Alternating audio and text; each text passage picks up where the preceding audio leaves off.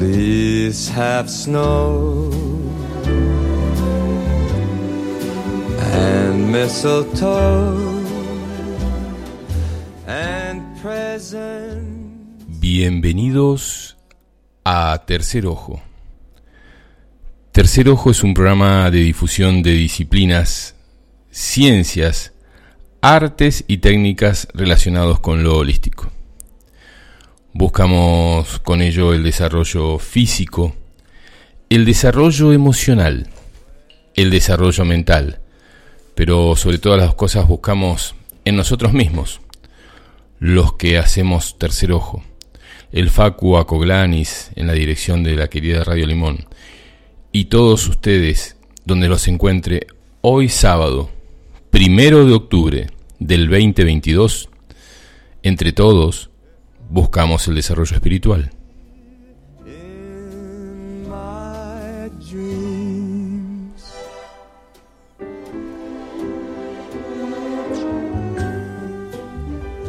Tercer Ojo se emite a través de la queridísima y amada Radio Limón en la 90.3 para Capillas del Monte y alrededores y también a través de www.radiolimon903.com y www.siriusfm.com para el planeta entero y los planetas que están muy interesados en el proceso de evolución de la raza humana.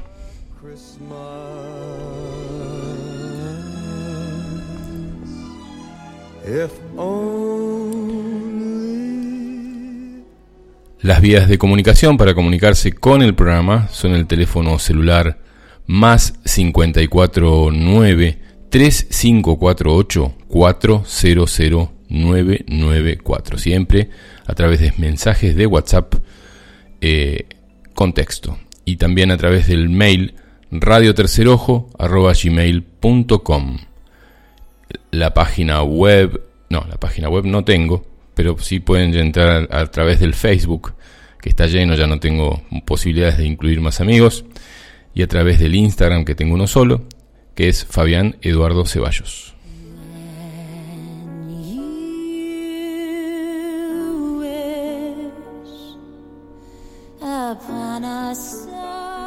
También te pones, te puedes comunicar a través del teléfono de la radio para enviar también mensajes de WhatsApp escrito, que es el 3548 58 52 20.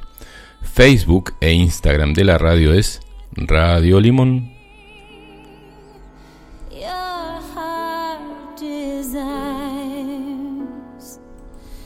Will come to you.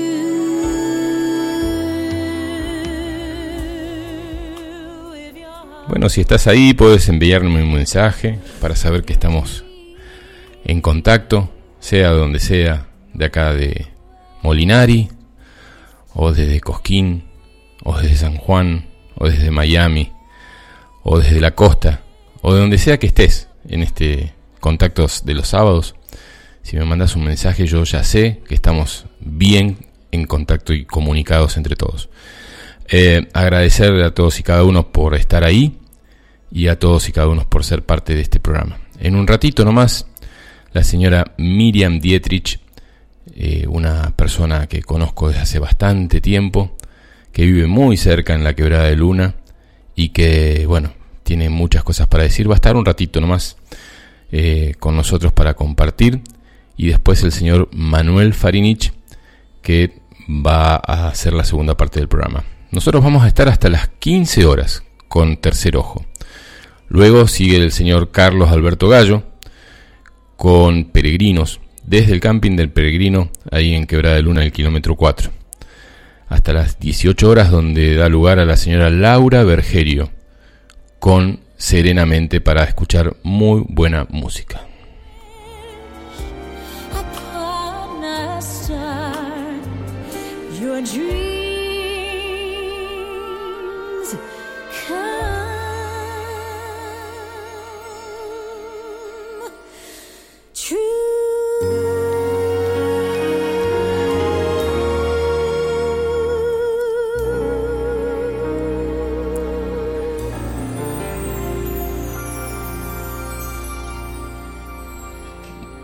Muy buena música de la señora Indina Menzel. Eh, recién escuchábamos antes al señor Michael Bublé eh, o algo así. y, bueno, Bublé, que le dicen algunos en francés, ale ale, de Canadá creo que es. Eh, y ahora vamos a escuchar algunos temitas varios y luego a Satnam Kaur. Bien, eh, confirmado de que estamos acá, de que estamos al aire, lo dice Andrés Brianza, presente, dice, desde Venado Tuerto. Abrazo Andrés, ¿cuándo vas a venir para acá, para la zona de Capilla? Avisa antes. Mónica desde Vietma dice, buen día, escuchando desde Vietma, Río Negro. Un abrazo muy grande, Moni. Y Bea, que siempre la seguimos esperando, le queda cerquita acá, 400 y pico de kilómetros que está San Juan. Eh, y me dice, buen día, aquí escuchando el programa, que tengas un hermoso programa. ¿Estará Brad Hunter? Y un- no, no va a estar Brad Hunter. Es así. Y mi querida compañera, compañera de vida, la señora Karina Rossetti, me dice si quiero comer en Copérnico. Y ahí le voy a responder que sí, ahí vamos a comer en Copérnico. No está escuchando el programa, como todos los sábados, no escucha el programa. Eh, y está perfecto. Muy buenos días, Fabián Eduardo Ceballos dice. Aquí estoy presente como rulo de estatua. Abrazo al alma, María Yasby desde Balleter y desde Cosquín también. Bueno, estamos comunicados. Eh, estamos contentos de estar eh, un sábado más. Semana movidita para mí en, en- en- en diferentes aspectos, en lo emocional, en lo eh, en- en cosas personales eh, que bueno es el trabajo de todos los días es el trabajo de todos los días que, que uno le pasen cosas eh, y que de repente eh, pueda atravesarlas no no eludirlas no no olvidarse no hacerse el distraído y sí estar ahí presentes así bueno a vivir la vida. Hola presente, dice, buenos días, Susi Salvador desde acá nomás. Hola Su, ¿cómo va? ¿Cómo va esa casa? Ojalá el primero de diciembre puedas estar allá y disfrutar. Mirta Pech, desde Totoras me imagino. Hoy desde Totoras también deleitándose, deleitándome, lo dice la Mirta, que nos di- pudimos dar un abrazo cortito el otro día en la presentación del curso de fotografía que se, se hizo ahí en, en Samadhi. Ale Búcar, hermano querido, eh, dice, hola Fabi, escuchando el programa con Cari, con Mari, puede estar Cari también, pero no está. Eh, un beso muy grande para los dos, ya vamos a tener tiempo de, charlar largo y tendido, eh, si podemos organizarlo para mañana, pasado, no sé cómo andan las agendas. Pero bueno, la idea es encontrarse y charlar y visualizar. Les quiero mandar, no creo que estén escuchando, pero les quiero mandar un beso muy muy grande a cuatro seres que anduvieron por la quebrada, por capilla y por quebrada.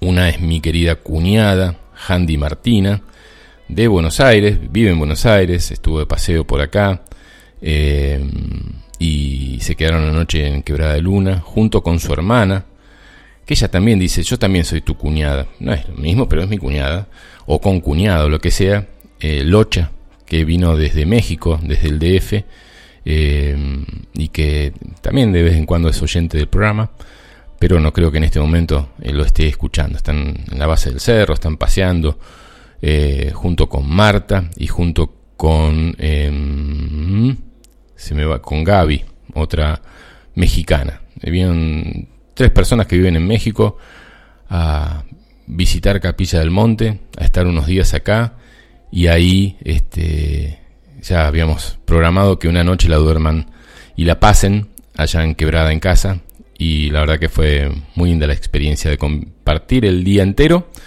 y despertarnos y venirnos para acá. De acá se están yendo para Buenos Aires y de Buenos Aires a México, así que un saludo, un gusto muy grande. Mirta, desde Totoras dice la magia que hace posible de repente estar allá y poder darnos un abrazo. Esas cosas que pasan. Keiko y China dicen buen día, hermoso día, escuchándote, te mando un abrazo muy muy grande. Yo voy a poner un poquito de pausa y voy a abrazar una vecina querida desde hace mucho tiempo allá en la quebrada y le doy la bienvenida a la señora Miriam Dietrich en el programa del tercer ojo.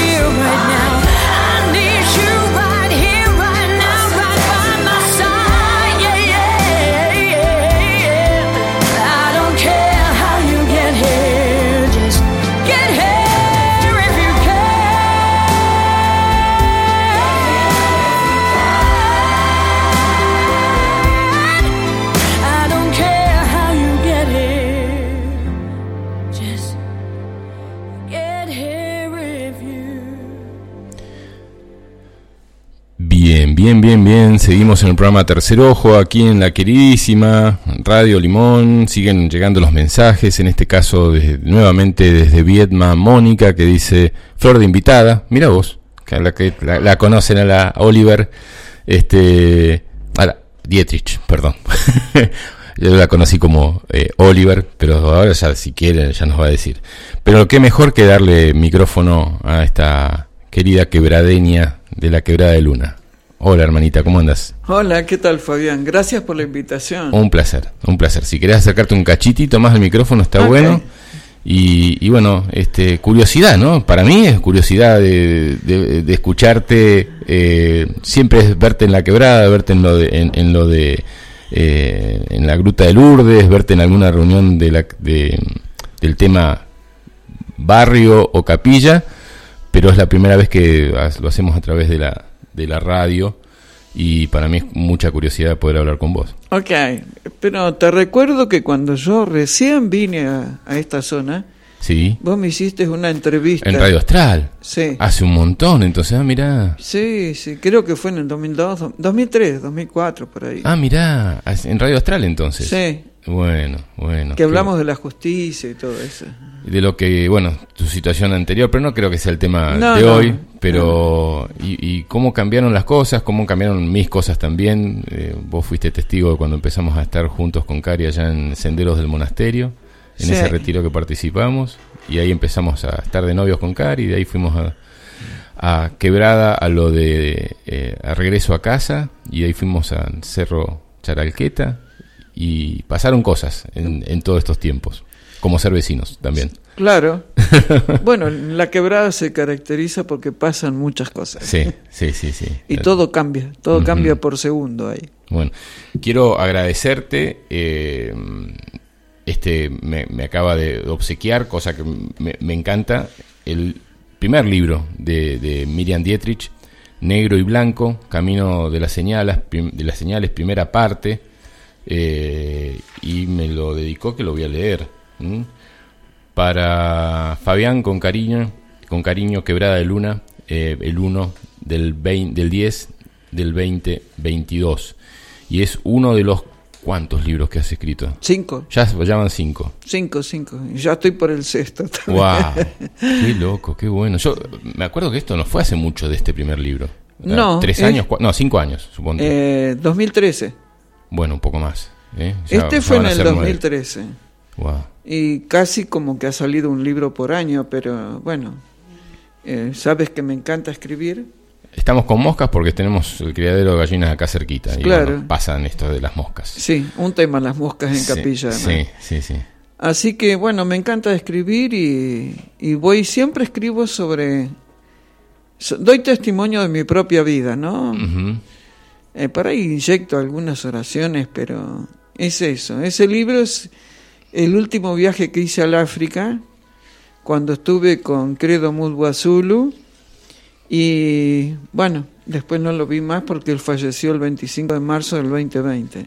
Upa, mira. Sí, ya íbamos a ir en julio del 2020 a festejar sus 99 años, pero bueno, partió la casa del padre. Está, y sí. Sí, Está, ¿Era grande? 98, 99. Uy, mi amor, qué hermoso. Era Qué- hermoso. Bueno, tiene muchas ilustraciones de África, eh, de, de- de- de Miriam con Virginia, con eh, Miriam en la Red Sans. Bueno, un montón de ilustraciones y muchas páginas con texto. Un libro grande, importante, de casi 300, bueno, vamos a decir la cantidad exactas de páginas, 330 páginas.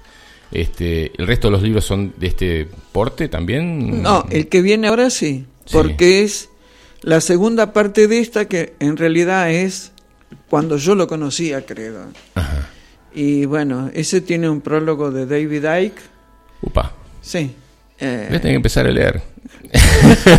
yo no leo, ya saben, los que escuchan, vos no sabías, pero yo no leo, pero bueno, eh, el otro día vino un invitado y, me regaló un libro dije lo voy a leer y lo leí, así que este también lo voy a leer. Claro. Y el otro, bueno, es... eh, no solo explico cuándo lo conocí a él, sino que merced a David Icke y dos o tres personas más, y a las grabaciones que hice cuando estuve con Credo, eh, se están reproducidas en ese libro, y yo misma me quedé asombrada, porque a veces uno vive las situaciones y no te das cuenta hasta que pasa un tiempo Bien. qué fue lo que viviste Claro.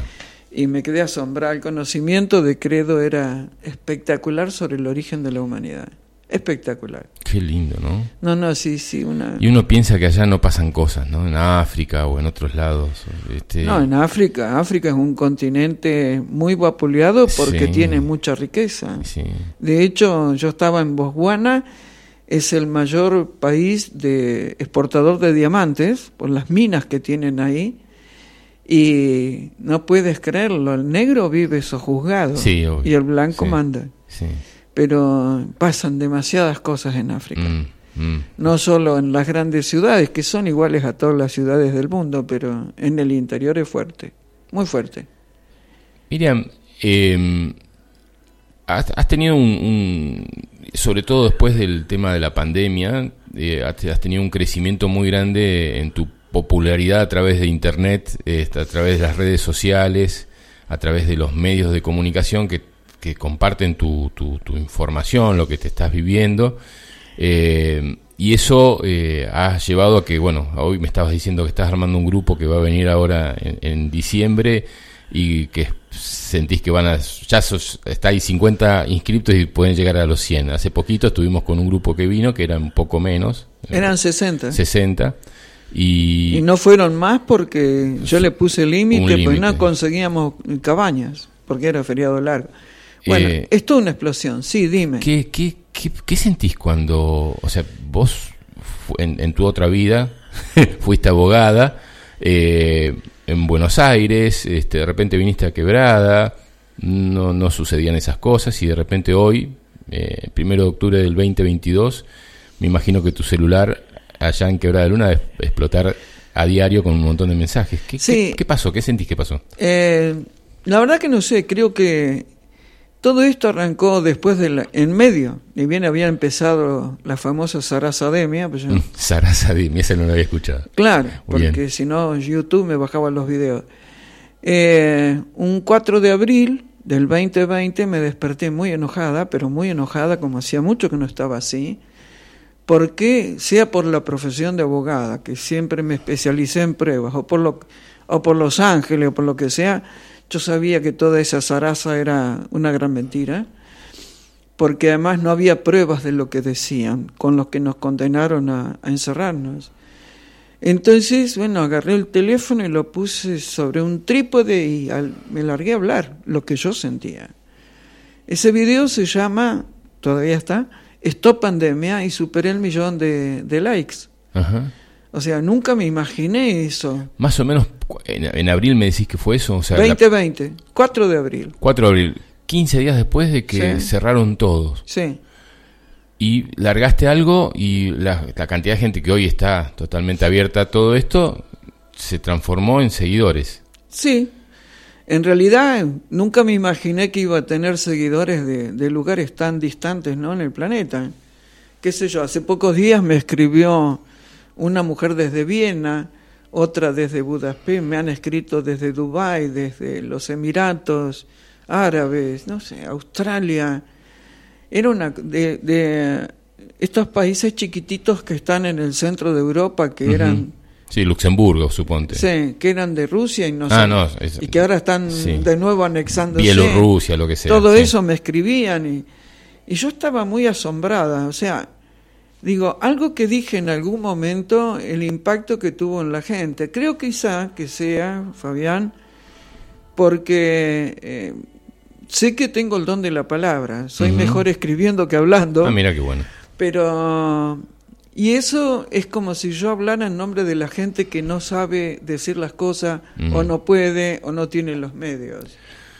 Hoy estaba hablando con Karim Rad, eh, Sí. este médico colombiano que ha sabido estar aquí en la radio, que está en el documental que de que Humanos Conscientes, que después te voy a mandar el link para que lo veas, y me dice, eh, y yo opino lo mismo, dice, eh, Miriam es una persona extremadamente derecha y dura en su forma de hablar.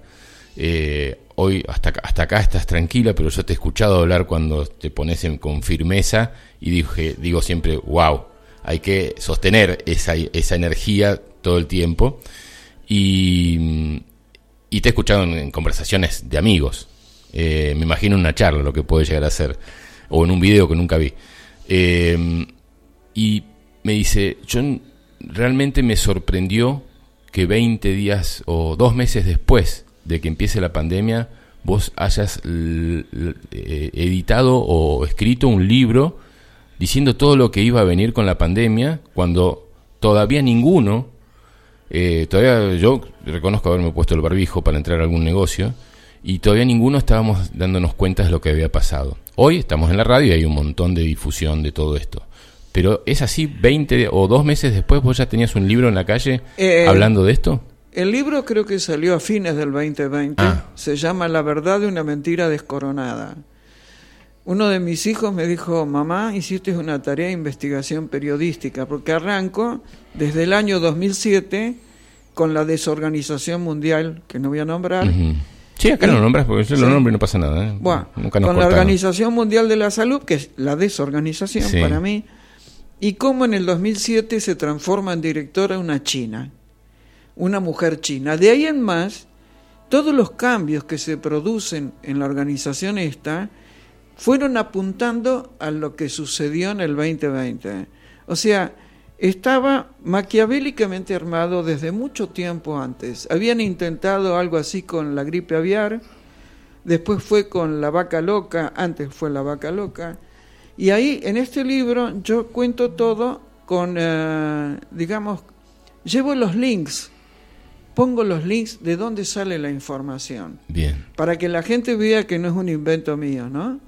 Y en el medio de todo eso, bueno, ese libro este, es grande, es como este, hay mucha información y sobre el final, eh, ese libro me lo prologó Ramón Freire, mi amigo chileno, Sí, sí, sí. y en el final pongo unas canalizaciones que he recibido sobre cuál sería el futuro de la humanidad. Bueno. Pero sí, es que me, man- me llegó a escribirlo tanta mentira que escuchaba y la gente que compraba el paquete, ¿no? Yo hasta ese momento yo te conocía como canalizadora de ángeles. ¿eh? De hecho, tu tarjeta o, Sí. o tu presentación era canalizadora de ángeles. Me imagino que habrán colaborado mucho para hacerte llegar la información de lo que eh, iba a pasar hasta el día de hoy. ¿no? Eh, También te pido que sumes como bien pudiste pre- predecir todo lo que iba a pasar, eh, lo, lo nuevo. Eh, sabemos que hoy vas a estar solamente una hora con nosotros. Sí. Por eso te, te pido que nos anticipes cosas que sentís que van a pasar, eh, ya sea con el cambio clima- eh, climático, con porque esta gente no para, están todo el tiempo así, No, el cambio climático es una gran mentira. como la pandemia, pero bueno, Sí, sí, claro, pero la gente compra esos paquetes porque se les enseñó a obedecer sin discernimiento. Eh, tú decías hace un rato que, bueno, de la fuerza, de la fortaleza que tengo, de la fuerza de mi carácter, sí. o lo dura que puedo llegar a ser, pero Sí. ¿sabes qué? Es mi trabajo. sí, sí, sí. O sea, está perfecto. mira. tengo una amiga que dice que yo doy cachetadas emocionales y que les corro el chakra a todas las personas. No, yo creo que es lo mío, por eso me prepararon desde tan chica para poder discernir entre la verdad y la mentira. O sea, yo era chiquita y, y me daba cuenta cuando la gente mentía, chiquita de cuatro años, cinco años. Eh, lo que se viene es esta gente oscura, estos reptilianos, lo que han hecho es producir grandes divisiones, ¿no? Como las que tenemos hoy en día en nuestro país. Eh, es como, qué sé yo, Boca River, permanentemente es Boca River en todos los temas. Si es la toma de los colegios de hoy en día que están en Buenos Aires, los padres a favor, los padres en contra. Va a venir una gran división. Eso es lo que ellos me han anunciado.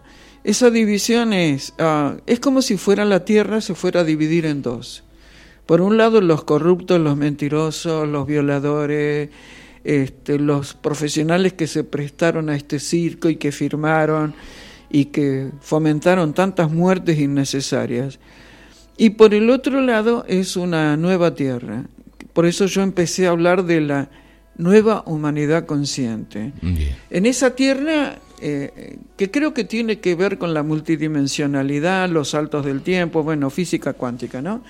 Esa nueva tierra este, va a brillar el amor, va a brillar la paz. Yo no sé si la voy a ver, por la edad física que tengo, pero sí sé que estoy trabajando para que eso sea una realidad. ¿Sí? Eh, también estamos en un periodo de plena transición, por eso hay tanta gente confundida. Sobre toda esta zona este, es como un es como si fuera un caldo de cultivo de las confusiones, digo. Sí, sí, sí, sí, yo te escucho tanta variedad de opiniones sobre un mismo tema que a, a veces tengo ganas de cerrar un poco la radio que es, son mis oídos y mi mente para que no entre tanta información y tratar de sentir qué es lo que me pasa con todo esto. Porque si no es escuchar y repetir, que es lo que venimos haciendo desde el jardín de infantes, ¿no? Es escuchar y repetir, escuchar y repetir. Ya sea a, Mir, a, Mirta, ya sea a Brad, ya sea a quien sea que uno habla en, la radio eh, y con mucho gusto, eh, si yo tomo tu palabra y la repito, estoy repitiendo. Yo quiero que me atraviese tu mensaje para ver si lo siento y lo llevo adentro y lo puedo eh, continuar difundiendo desde mi intención. Eh, pero me imagino que habrás pasado, tu vida fue con muchas pruebas eh, de, de muchos tipos y duras. Y Muy me duras. Me imagino que este tiempo también, porque más de un amigo te da, te- no sé si los familiares o los hijos entienden hoy a, eh, a, a Miriam Dietrich, pero te ha pasado muchas veces que te han acorralado y te han puesto pruebas realmente muy duras. Esta debe haber sido una de esas. En, en marzo, cuando todos se empezaron a preocupar, vos estabas eh, dando un mensaje totalmente nuevo y Sí. diferente. Eh, mira, yo lo que digo es que ahora todos salen a hablar, Mm. esa es la verdad, pero como decían en el campo donde me crié, este, en la pista se ven los caballos. Y yo decía, estaban todos silenciosos, ni siquiera hablaban de ovnis, nada. Y de golpe y porrazo esto se empieza como a aflojar, aparentemente, aparentemente, porque es una gran mentira también. eh, sí, es una gran mentira. es una gran mentira, se empieza a aflojar y entonces salen todos a hablar, es una cosa de loco.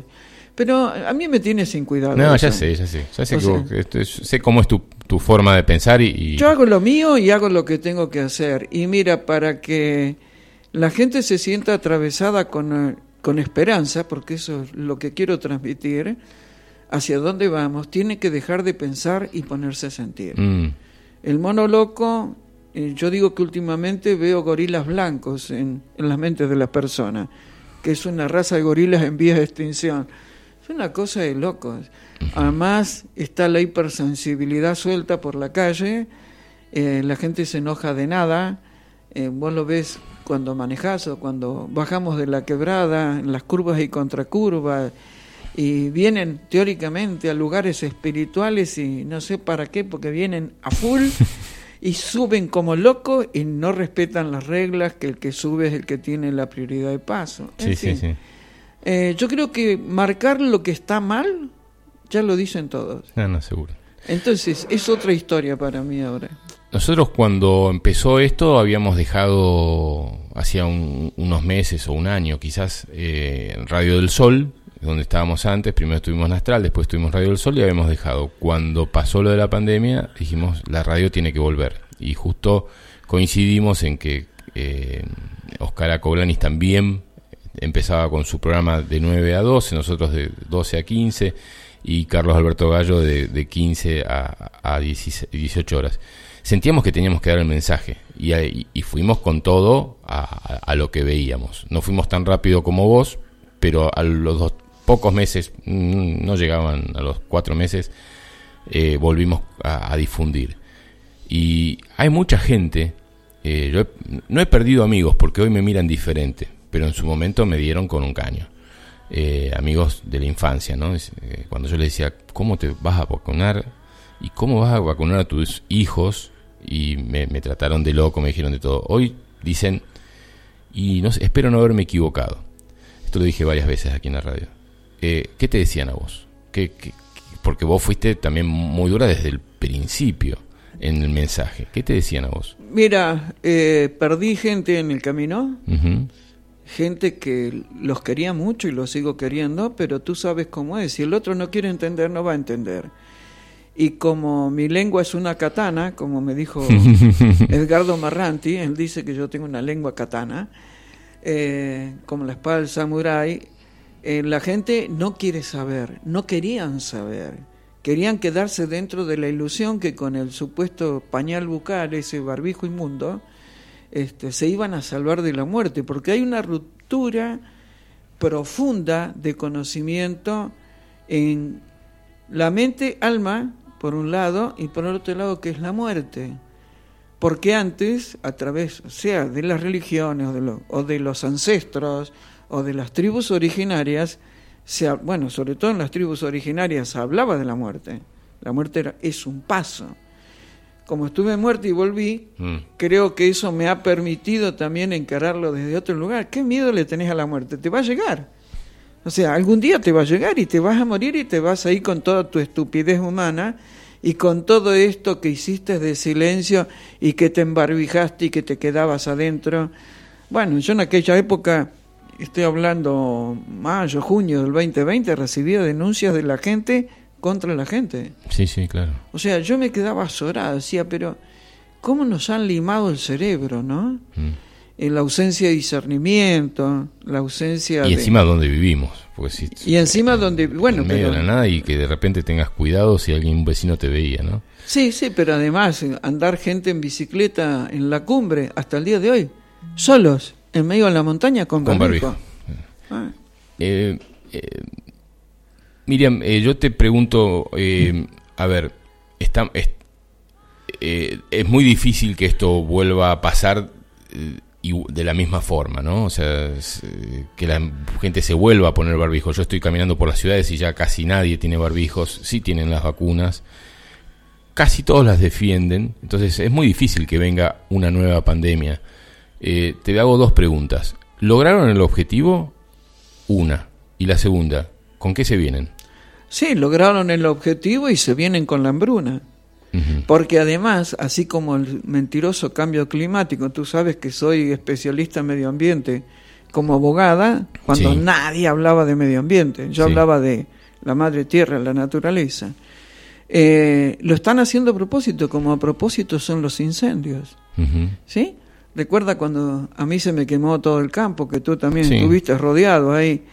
O sea, estaba este hombre con Ches a cargo, que yo bajé y lo encaré, pero era como encarar, qué sé yo, un bloque de hierro, al tipo no se le movía un pelo. Había que quemar todo, porque ¿qué pasa? Vos vas quemando todo, se está destruyendo todo en, en la madre naturaleza y entonces, ahora me pasó que ahí en Santa Isabel los chanchos jabalíes están bajando del monte porque no tienen comida, porque está el monte quemado todavía. Entonces ro- han rodeado la casita que tengo ahí abajo y se ven todas las marcas de... En, en la quebrada también, ¿eh? Bueno, por eso. Entonces, así te van arrinconando. Entonces, cada vez hay más violencia. Fíjate, Buenos Aires ya es un desastre. Y con esa violencia te asustan, te llenan de miedo, te arrinconan, miras al otro como si fuera tu enemigo, te van aislando y te ponen idiota para poderte manejar mejor. Control mental, las antenas 5G, las 4G, bueno, todo eso. Y, lo- y el otro extremo, el, que estemos hablando nosotros y que mucha gente esté escuchando, ¿Qué está, pasa? ¿está creciendo o, o también seguimos siendo medio idiotas? en- Mira, en yo creo que cada vez hay más gente que se da cuenta de lo que pasa, pero lo que falta acá, lo que han limado en la gente es el coraje. O sea, con la lengua dura que tengo, la cobardía está al frente de todo. Se puede hablar en un asado, podés charlar qué sé yo qué, pero la gente quiere hacer de cuenta que aquí no pasa nada, que esto ya pasó, que ya estamos todos bien. Mira, en Capilla, y como soy una observadora nata, ¿eh? como ando sola por todos lados, me siento, tomo café y miro. En Capilla yo, por ejemplo, he visto a Sorada como la municipalidad ha autorizado, hay cuatro, cinco negocios de artículos de limpieza en la misma cuadra. Y uno enfrente de otro. Entonces eso va a generar más pobreza, porque Capilla no tiene tanta población que vayan a comprar, qué sé yo, X cantidad de litros de lavandina por mes.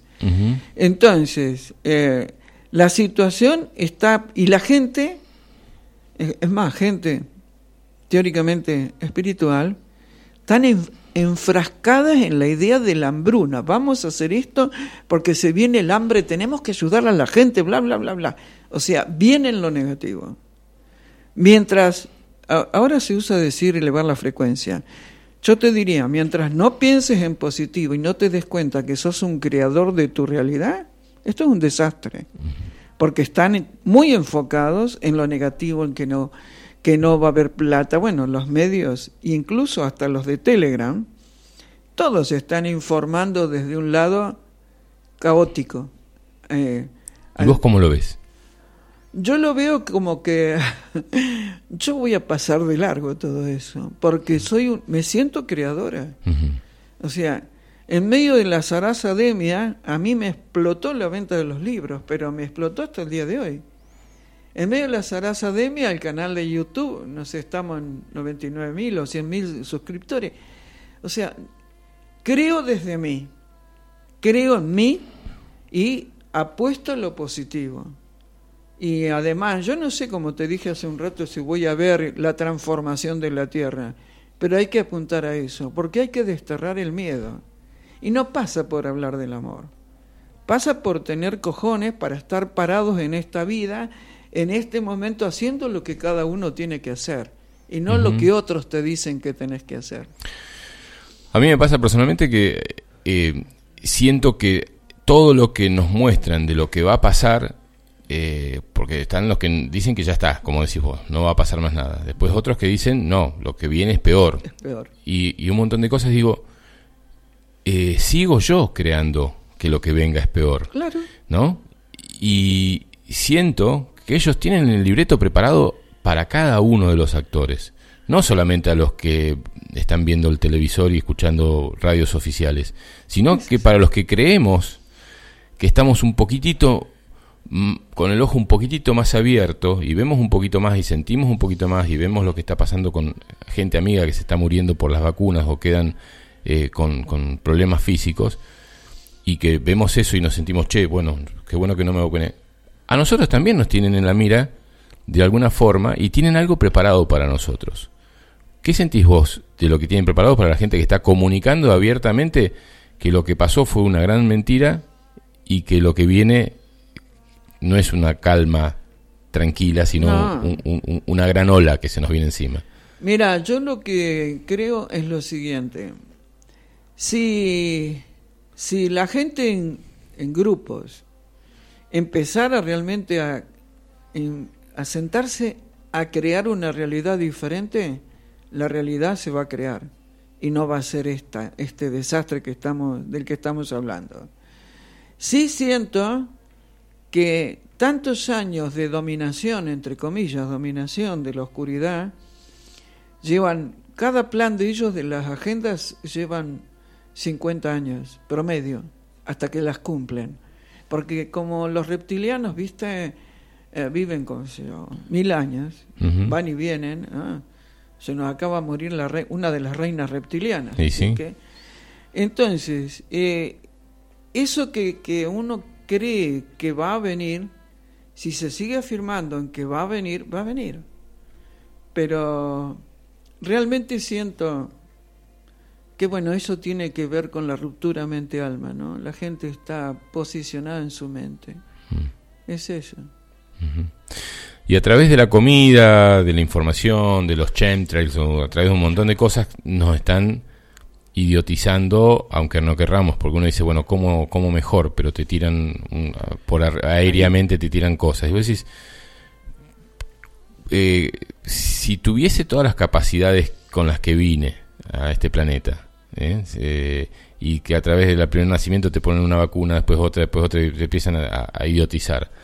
Eh, más o menos veo esto. ¿Qué sería si estuviese totalmente limpio? Porque ni vos ni yo venimos de, de la limpieza de chicos. Eh, pasamos por, por el sistema y en el sistema hemos comido porquerías, hemos escuchado porquerías, hemos participado de porquerías y hoy desintoxicarnos de todo eso nos cuesta, no como un chico joven de 15 años que por ahí nunca entró a un McDonald's y que le gusta leer libros tuyos.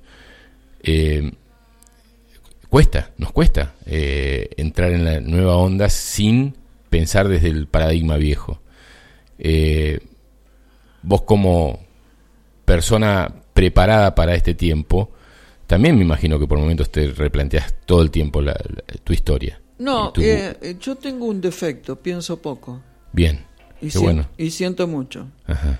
Eh, volviendo a la pregunta anterior Sí. que me hiciste, estos oscuros a todos nos tienen muy identificados en nuestras debilidades. Hace poco fui a comer un asado, porque yo fui vegetariana veintipico de años hasta que estuve de nuevo en África y ahí se me fue. O sea, no- Empezaste a comer carne, ¿no? Empecé a comer carne de nuevo. Eh, estaba con una persona y dice, no, yo ya no tengo miedo, yo ya me siento bien, bla, y le digo, no escupas para arriba, te va a caer la escupida en un ojo. Porque si hay algo que saben los oscuros son nuestras debilidades internas. O sea, ¿cuál es mi debilidad? ¿Qué sé yo? Mis hijos o en tu caso tu yegua. Ujú. O sea, saben muy bien y siempre van a atacar por ahí. Pero si uno está alerta y hace silencio y observa, terminás de dándote cuenta por dónde te están pegando. Eh, mira, a mí hace menos de un mes me trabaron la cuenta de Western Union, me trabaron los ingresos de YouTube, me trabaron PayPal, me trabaron Pioneer. ¿Por dónde me agarraron? Por la plata. Porque hoy en día todavía todos necesitamos dinero para sobrevivir. Pedí ayuda racional a gente amiga y pedí ayuda al cielo. Muchachos, muevan la- las tapas porque yo acá si no tiro todo y me dedico a plantar lechuga y a otra cosa. Eh, lo acabo de destrabar prácticamente todo, pero es me atacaron por ahí, porque yo no soy ni millonaria ni mucho menos, los libros salen mucho dinero, encarar eh, los videos de YouTube también me sale dinero, todo es dinero. Y viviendo donde vivimos, el gasoil es muy importante. Sí, bueno, hoy aumentó, creo, mañana. Sí, no sí, sé. sí, en algún momento hubo faltante, dije, por, por todos lados. eh, Mentira, buscar. mentiras, No, mentiras. iba todos los camiones para Bolivia y para Paraguay. Claro. Solo los vi en el camino porque fuimos al norte. Y vos decís, wow, no hay, no hay, no hay gasoil y van camiones para, para otros países que le pagan más, obviamente, porque acá el dólar no vale. Pero es que es, es toda una gran mentira. Tener presente que acá tenemos una vicerreina. Ajá, a ver. Hay una vicerreina. Sí. Que la reina. contanos, contanos. La reina que se murió le embromó el estrellato del ataque. Ajá. O sea, ¡ah! Sí, sí, sí, sí. Pero bueno, uno tiene que empezar a discernir. Si no haces silencio, si no te parás y decís, a ver, hoy no hago nada, yo le digo mis tiempos de nada. Me quedo en el campo, no sé, miro el pajarillo, veo pasar los zorritos. Si no hago ese silencio, no puedo discernir. Además, no lo digo yo solamente, los grandes maestros, los de en serio, Sí. no los que abundan hoy en día, los de en serio, te decían eso. ¿Por qué se hacían retiros de silencio? Sí, Claro. andate al Tíbet, a ver si están todo el día, pa, pa, pa, pa, pa, pa. Acá, vas a cualquier lugar, tenés el televisor prendido y la radio prendida. O sea, para mí en estos momentos un, un, eh, un emblema de lo que no se debe hacer es el City. A mí el City me saca la cabeza porque te aturden con los sonidos. Entonces yo para hablar con el que tengo enfrente tengo que gritar. Sí, sí. Y entonces el City es un ejemplo. Las clínicas, vas a una farmacia. ¿Qué me importa mirar a mí si... Además te ponen todas las noticias dramáticas. ¿Quién violó? ¿Quién sí, robó? sí, sí, es impresionante. Y en el horario de la comida. Que para que la comida te caiga bien pesadita. Claro, también, para ¿no? que sea bien negativo lo que estás comiendo. Hay muchos mensajes. Mónica desde dice, los sábados holísticos, Miriam, Ramón Freire y Médicos por la Verdad, junto a quienes difundieron su actividad, me sostuvieron poniendo en palabras lo que sentía, y lo siguen haciendo. Red de Almas en Acción. Bueno, hay mucha gente, también dice eh, Mónica, hay mucha gente que también hizo y hace su labor para un cambio interno, y hay mucho también aquí. Agradezco a todos. Eh, Alejandra desde Buenos Aires, hola Fabi, abrazo desde Buenos Aires. Nos identificamos y estamos del lado de Miriam. Eh, somos Mario y Alejandra. Carlos de Unquillo, eh, a ver si no se me va el mensaje. A ver, Carlitos, lo que me decís. Hola Fabián, buen día, escuchando atentamente a Miriam. Una pregunta para ella, siempre participa Carlos con una pregunta. Dice, cuando menciona la nueva tierra, ¿a qué hace mención? ¿A una nueva tierra en el plano de conciencia? Abrazo. Y después te leo otras, otras que van llegando. Eh, te- te- te- ¿No? Sí, pero nada, está pensando ese hombre. Ajá, a ver. O sea, que se deje de Prepárate, si le haces una pregunta a Miriam, prepárate porque no te va a responder eh, con una caricia. ¿eh? No, Ahí- no, no, está pensando. Entonces quiere tener una definición mental. No existe eso. Bien. Que lea física cuántica y que lea de multiespacios y de los pliegues del tiempo. Y ahí se va a enterar. Ajá. Es muy largo para explicar eso ahora. En poquito tiempo. Sí. Eh, acá, después, espero que sea para mí, por, por lo menos para el programa, dice, los niños del estudio que recibieron 3 miligramos de aluminio de la vacuna tenían al menos 36% más de riesgo en- de desarrollar asma eh, persistente que los que recibieron menos de 3 miligramos. El primer bueno, es largo lo que me estás diciendo. El primer día de vida los bebés reciben 10 veces más de los niveles eh, permisibles de aluminio con solo la vacuna de la hepatitis HIV. Ah, lo está, me está mandando esto eh, Alberto. No es para la radio, es para, para que escuchamos. Pero bueno, por algo llegó ese, eh, ese mensaje. Eh, Alberto Castro, es- ¿conocés la página Ciencia y Salud? Eh, bueno, tenés que conocer, estuvo el sábado pasado. Muy interesante lo de Alberto. Es ciencia y saludnatural.com. Él publica todas las investigaciones de médicos que presentan estudios en, en, en- asociaciones médicas y cuando aprueban que eso está aprobado por 30 médicos, recién ahí Alberto sube a la página lo que pasó con la tal vacuna hace 20 años, hace 30 años y ahora. Eh, y vamos a hacer algo con respecto a eso. Y Meli, Perdón, hay sí, un libro muy bueno sí, sobre el tema de las vacunas desde el comienzo de las vacunas para la humanidad que se llama Desvaneciendo Ilusiones. bien, Muy bueno. O sea, está escrito por dos médicos y arrancan creo que desde principios de 1900. y claro, cuando empezaron con la, Sí, con la sí. Hablan de la polio, habl- hablan de tantísimas cosas y van acreditando cómo se fue generando lentamente una sociedad enferma. ¿Sí? Porque hoy somos una sociedad enferma, psicodependientes de remedios, la gente. Yo no tomo remedios, pero voy a Carenque a comprar cualquier cosa y el otro día vi una señora... Salen con bolsas de supermercado llenas de remedios. Sí, porque dicen que PAMI se los da gratis. ¿Qué gratis? O sea, no hay discernimiento. Bien, perdón que te No, corté. no, no, no, no, yo, no yo soy el que te corta a vos. Dice, hola Fabio, un placer escucharlos, un abrazo. Eh, a vos y a Miriam lo dice Melisa desde Resistencia Chaco. Un beso muy grande, Meli. Eh, ¿de, de cuánto más disponemos? Decime, ¿media horita más? Sí.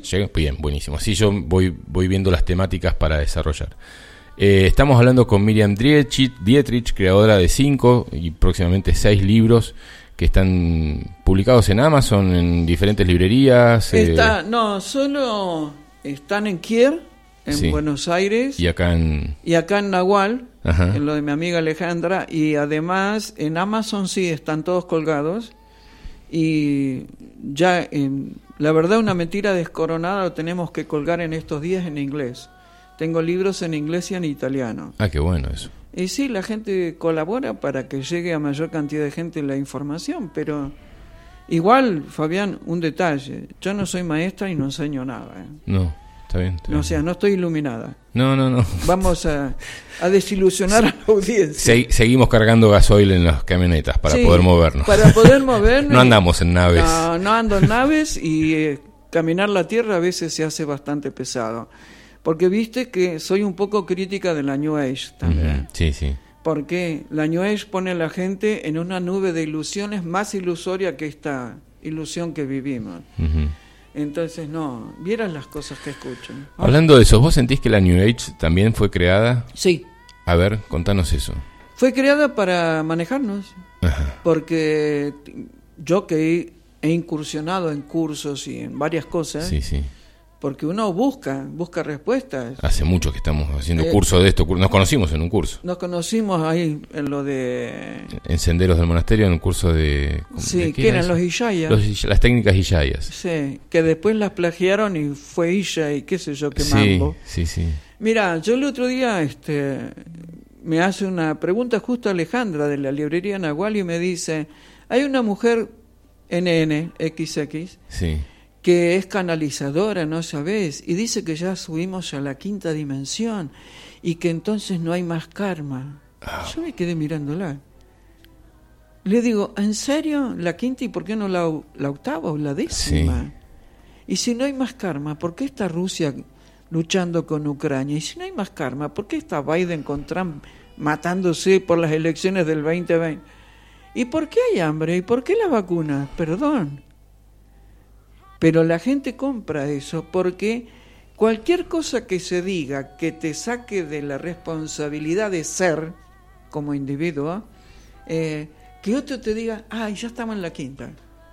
O sea, yo les diría, estudien multidimensiones, estudien multiespacio, estudien lo que es los pliegues del tiempo, vean a Einstein. Yo soy abogada, me, me eduqué en un sistema, digamos, humanístico, pero cuando dejé de encontrar respuestas desde la parte humanística de, de- de lo que era mi conocimiento, las empecé a buscar por otro lado.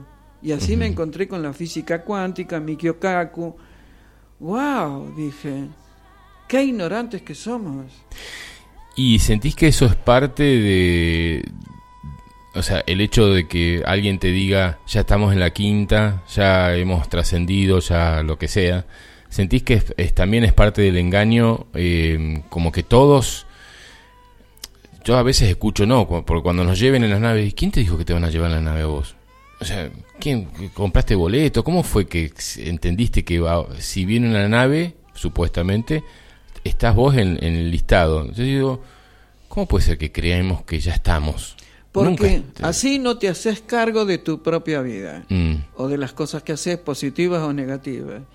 Es mucho más linda la ilusión, es como si fuera magia. ¿Te acordás de Houdini, el que se tiraba encadenado abajo del agua? Sí. Y bueno, la gente busca eso. Si eh, nos reíamos cuando decían que Cristóbal Colón engañó a los aborígenes con bolitas de colores, por decirlo de alguna forma, la gente quiere eso, no quiere trabajar sobre sí misma. Quieren que venga papá Estado o papá Máster o papá, a ver, iluminados de qué sé yo qué, zaraza, zaraza. Entonces que el otro te diga lo que tenés que hacer. Porque lo más difícil que hay es hacerse cargo de uno. Por eso hay tanta gente que... Hoy justo atendí a una señora muy correcta y ella me decía, no, porque estoy en servicio. ¿En servicio de qué le digo?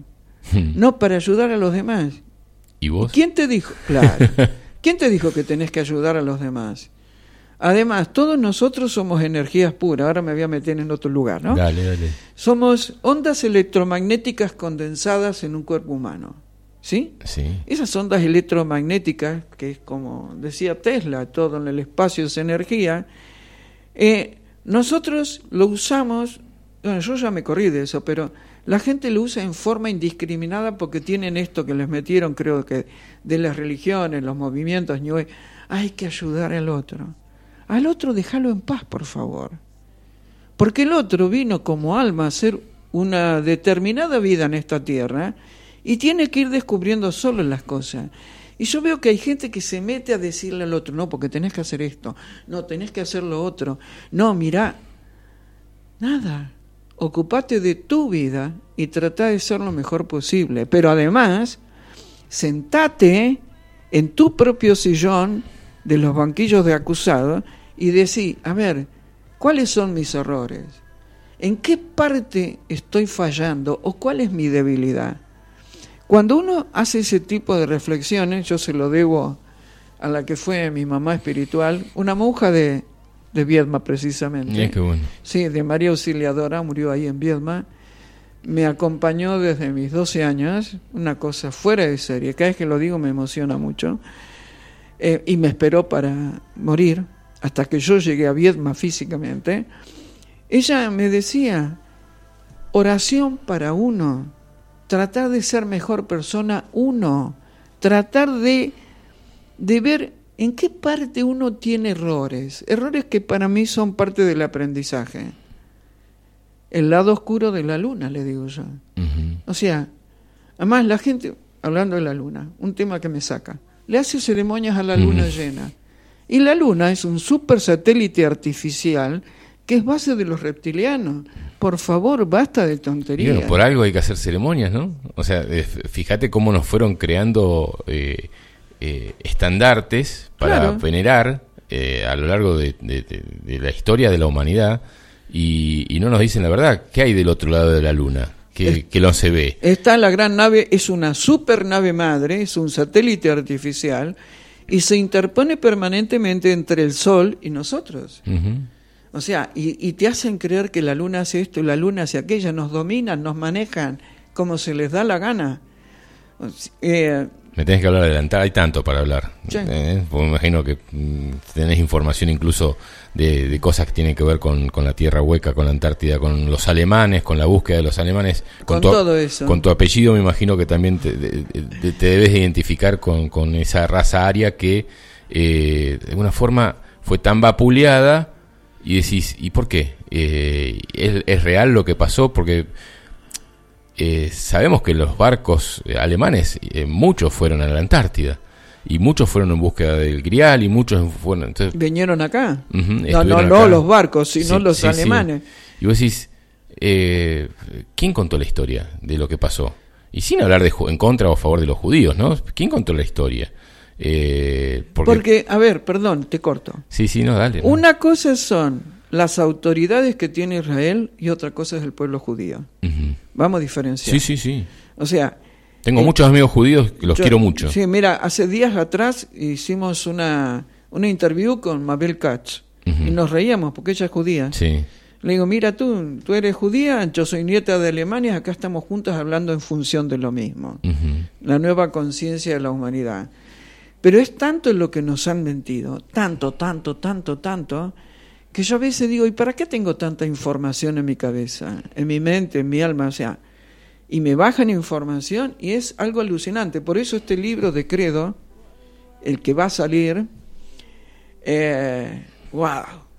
Yo pude relacionar, por ejemplo, qué pasa con los bosquimanos en el medio del desierto del Kalahari con los subsidiados en Argentina y en toda Latinoamérica, ¿no? Upa.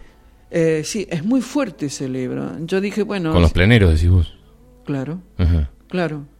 Pero es, es toda una política destinada a romper la relación de las personas con la madre tierra, con sus ancestros. Con la abundancia. Con la abundancia. Que no es solamente económica, Además, es en todos Los aspectos. bosquimanos que con- encuentran agua en el medio del desierto, Ajá. que no cuando matan porque son carnívoros cuando matan la vaca usan todo todo es todo y le agradecen en ceremonia sagrada a ese animal que los va a alimentar nosotros tendríamos que agradecer al oxígeno que lo están tratando de bueno de perturbar con los chemtrails días pasados venía bajando de la quebrada y vi cómo están fumigando arriba de, de capilla Sí, sí, sí. o sea, Capilla, que es un lugar extraordinario, que tiene una energía extraordinaria, que los seres se manifiestan, hoy parece la antesala del infierno. En un montón de aspectos. En un montón de aspectos. Hay un montón de mensajes. ¿Vamos? Sí, vamos. Eh, Gabriela desde Garín dice... Hola Fabián, nada más. Bueno, está escribiendo. Eh, Nelly eh, Fernando dice... Hola Fabián, saludos desde la Babel Furiosa. Hasta el próximo fin de semana. Espero verte con muchas ganas. Fer dice... Con el tema de las vacunas, mis compañeros de trabajo están todos vacunados y todos eh, ya han tenido hasta, la, hasta cinco contagios de COVID. Viven engripados y resfriados. Nosotros no estamos vacunados y nunca tuvimos nada. Se, cort- eh, se corta mucho. ¿Se, se está cortando mucho? Genial la invitada, dice. Eh, avisen si se está cortando mucho. Eh, desde Entre Ríos, Marta Isabel eh, mío me muestra una foto de un libro que dice Miriam Dietrich, Erx en estado de conciencia, Crónicas Erquianas 1, eh, con el prólogo de Sixto Pax Welt. Eh, Qué bueno, qué bueno, qué bueno que, que haya gente que, que te conozca. Y, que, bueno, hay mucha gente obviamente que te conozca, pero que esté, por lo menos estén coincidiendo en estar en la radio. Y Gabriela termina de escribir desde Garín. Eh, aquí, eh, ah, se llama Gabriela eh, Freiheit, también nieta de españoles, digo nada, de alemanes. Freiheit. Eh, y Marta Isabel mío dice, ¿algún consejo para el futuro? Consejos dan los viejos. Yo estoy en la segunda juventud. Pero sí, enfóquense en sí mismos. Mm, Hagan silencio, hagan observación. Y si quieren diferenciar cuándo tienen pensamientos propios de cuándo son pensamientos inducidos, en especial a través de los teléfonos y de toda esta porquería que hay, eh, compren un cuaderno y escriban los pensamientos que tienen. Los sueños también. Sí, pero los pensamientos sobre todo. Mm. Si tú no quieres que te interfieran durante el sueño, hay que desconectar los routers de los Wi-Fi, el celular ponerlo dentro de un microondas tipo jaula Faraday. Pero en los sueños no, pero es en lo cotidiano. Tú vas caminando y te viene un pensamiento. O estás mirando a alguien y te viene un pensamiento re negativo, pero mira esta, que se cree, bla, bla, bla. No, ¿es tuyo o es un pensamiento inducido? Porque en estos momentos abundan los pensamientos negativos, como Sí, dije sí, hace un sí. rato. Pero es de unos contra otros.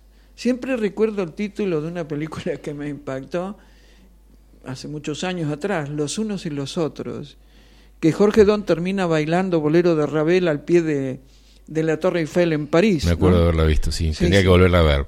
Una película, más allá del argumento que de los judíos que venían del exterminio y todo lo demás, ese baile de Jorge Don uniendo todo, porque él unió todo mientras bailaba, entregó la vida arriba de ese escenario, siempre me quedó los unos y los otros, y ha sido una constante. O sea, judíos contra alemanes, alemanes contra judíos, qué sé yo. Eh, fíjate ahora Rusia contra Ucrania, Ucrania contra Rusia, y en realidad están los grandes titiriteros manejando todo esto. A ver, no jodamos hablando en español.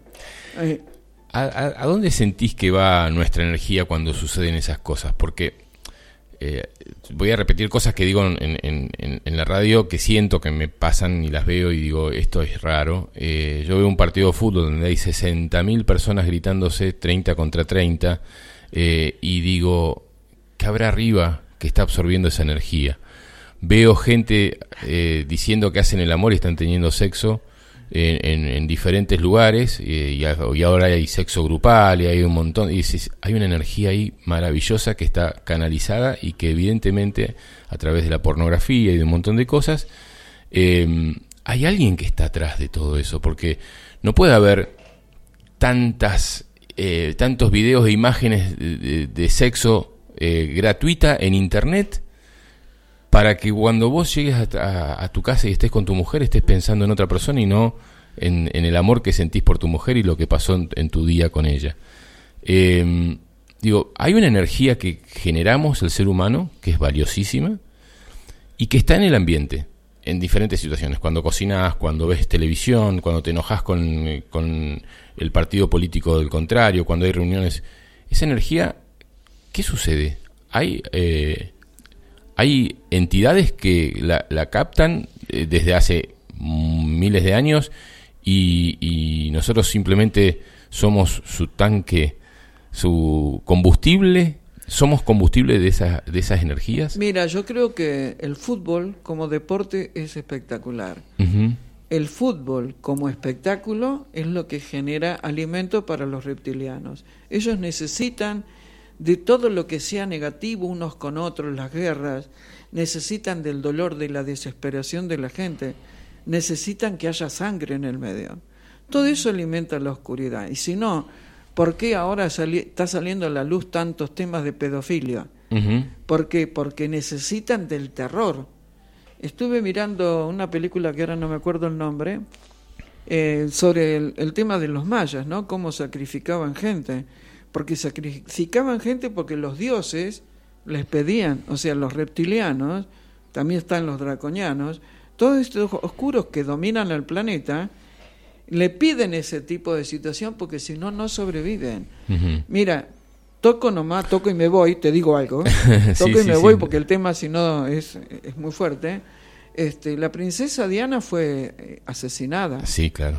Claro, ¿por qué? Porque ella era sangre pura. Y los reptilianos de Inglaterra, de la realeza, necesitan cada tanto de sangre pura porque padecen de hemofilia. Hice un video sobre eso. Es más. Ramón Freire también ha hablado un montón de la reina Victoria y compañía. ¿no? Los abortos y, y- y- y tantos niños desaparecidos tienen que ver con eso también. Eh, tienen que ver con la pedofilia y tienen que ver con los Ep- Epstein y la mujer que no me acuerdo cómo se llamaba, que ahora está presa. El tipo dicen que se suicidó. Lo limpiaron. No, no. O sea, esto es claro, para que no hable, para que no hable del hijo de Biden que le gustan los bebés. O sea, eh, lo bueno de lo malo es que todo esto está saliendo a la luz. Lo creas o no lo creas, no importa. No lo bueno de lo malo es esto. Además, fíjate, esta chica Shakira, que ahora tiene este divorcio tan... No sé, no, no- no veo, pero bueno, bueno. no, yo tampoco veo, pero leo todas las noticias Sí. por el aparato maldito. Eh, yo no tengo televisión. Eh, Shakira, eh, Shakira para mí es reptiliana pura, porque se mueve de una manera que no tiene huesos la loca. Mm, Y además tiene un poder de seducción femenino sobre los hombres, creo que hasta sobre las mujeres. Y fíjate que entre ellos se pelean como hienas. O sea, le vendieron el alma al diablo, así decía mi abuelo en el campo. Le vendieron el alma al diablo, ¿sí? sí. Pero después pagan un precio alto. Es como el rey Juan Carlos de España. A ver, El viejo sí. lo hicieron a un lado, porque son hienas. Las hienas, que las pude ver en, en acción en África, en otro de mis viajes, las hienas se juntan como en manada para atacar una presa. Pero una vez que tienen la presa, se matan entre ellas. Se matan entre ellas. Y acá está pasando lo mismo. Bueno, pero dije lo de la princesa Diana porque tiene que ver con la sangre nueva que necesitan cada tanto para reciclarse estos bichos, ¿sí? Eh, porque son bichos. Sí, claro. ¿Te acuerdas la película, la serie B, Sí. Invasión Sí, Extraterrestre? sí, sí. Hace muchos años atrás, no sé cuántos, 20 quizá, yo estaba en mi antigua casa, allá en Citibel, y tenía televisor grande, por supuesto, cumplía yo con todas las reglas, el super televisor, los superparlantes, todo era super, era re fashion. Y apretando, haciendo zapping, me encuentro con que un programa de elección de Miss Universo, yo lo cuento en algún video, y era en la previa, y aparece una mujer, yo dije, es la misma, es Diana de invasión extraterrestre, hasta el mismo vestido, rojo. ¿Sí? En la previa. Dije, esta es Miss Universo. Ella ya sabe que es Miss Miss Universo. ¿Quién era? Claudia Boloco. Mira. Búsquenla. Ya no me crean. Hagan de cuenta que yo estoy media chiflada. Bueno, media estoy. No me crean, pero busquen. La, la- no me acuerdo en qué año fue eso. Debe haber sido 1900 y algo. Busquen. Cecilia Boloco, eh, reina. Y una chilena me escribió cuando puse esto en mi canal de YouTube. Me dice, ay, pero no, usted miente, porque ella cuando la eligieron tenía un vestido blanco. Señora, escuche, dije en la previa. ¿Viste cuando le preguntan de los hobbies Sí, y sí, toda sí, esa mentira? Bueno, Cecilia Boloco, el mismo vestido, los mismos pelos, la misma cara. Sí, Diana de invasión extraterrestre, porque te la van mostrando. Sí, sí, sí. Uf, eso que te van mostrando es eh, eh, te, te para los pelos, porque vos decís, ¿cómo pueden abiertamente mostrarte tantas cosas que van a suceder y luego suceden? Con, Bart, con los Bart Simpson, con todo, tantas cosas. Decís, ¿tan Bueno. dormido puede estar uno que sí, eh, te, lo- toman el pelo, Mm. te toman el pelo. Esto que está pasando en nuestro hermoso planeta, eh, después te, te hago- te divido las preguntas. Eh, no- nombraste a los reptilianos y nombraste a los draconianos, Sí, ¿no? más o menos lo mismo. ¿Es más o menos lo mismo? Sí. Eso es una, después me, me profundizás. ¿Hay más Los categorías grises, y los, los grises? grises. Esto sucede en el planeta. Sucede también en, Afuera. en- afuera en la galaxia, estas mismas peleas Tal cual. eh, por eh, así- el sistema solar. Claro y, que y sí. más que el sistema solar también. Sí, pero yo puedo hablar de lo que las informaciones que ¿Qué te llega? Contá. Mira, eh, los grises son los, eh, es más, Credo hablaba de ellos, son los esclavitos, digamos, de los reptilianos. Son los bajitos. Que acá en Capilla le han hecho un homenaje. Sí, Está sí, sí. sentadito ahí en el banco. Sí, sí, sí. ¿Viste? Bien No, grises y, y tipo. le hacen una fiesta todos los años. Sí, están Eh, alienados los que hacen Los la fiesta. alienígenas. Sí, Una locura. es una falta de respeto. Tendría que ser, eh, no sé, seres azules altos. eh, Hermosos. Hermosos. Llenos y- de amor. Y te ponen lleno de bichitos. Claro, y te, rega- te hacen comprar el pajarito ese, el bichito verde, Sí. que además no son verdes. Ajá. O sea, los verdaderos no son verdes, a eso Son vamos. grises. Y son todos grises. O sea, fíjate cómo nos infiltran. Y todos felices y contentos. Y los comerciantes quieren eso porque, les, bueno, no todos, ¿no? Ajá. Porque les genera dinero. Y se ponen ahí en el centro de la techada. Dios mío. Nosotros pusimos, cuando se hizo la primer festival alienígena del que estamos hablando, eh, una figura de Star Gerard altísima, de dos metros y medio de altura, eh, que lo pintó un amigo y con su compañera, digamos, no, no sé el nombre de la compañera, pero pusimos esas dos figuras. Fuimos los últimos, únicos que pusimos en, en pleno, y hicimos la fiesta galáctica, todos vestidos de blanco. Este, y todo el paseo se vistió de blanco. No sé, eh, es lo que siento, ¿no? O sea, no, me- no me identifico con los bichitos esto, no me identifico con un montón de cosas que van Pero pasando. es lo que atrae. Mm, Es lo que atrae, porque además como mezclas gordura con hinchazón en todo este mambo de, de la fiesta galáctica, y fíjate que gente que uno conoce viene y se divierte. ¿De qué te divertís? ¿De que le está faltando respeto a los hermanos mayores? ¿Tú te crees que esos son los seres que acompañan a la Tierra para, para que la Tierra evolucione, para que nosotros evolucionemos? Pero fíjate, hay un detalle. No perdamos de vista que la oscuridad tiene un complejo de marketing, tienen una habilidad para Sí. presentar como bueno lo que es una porquería, que la luz no lo tiene.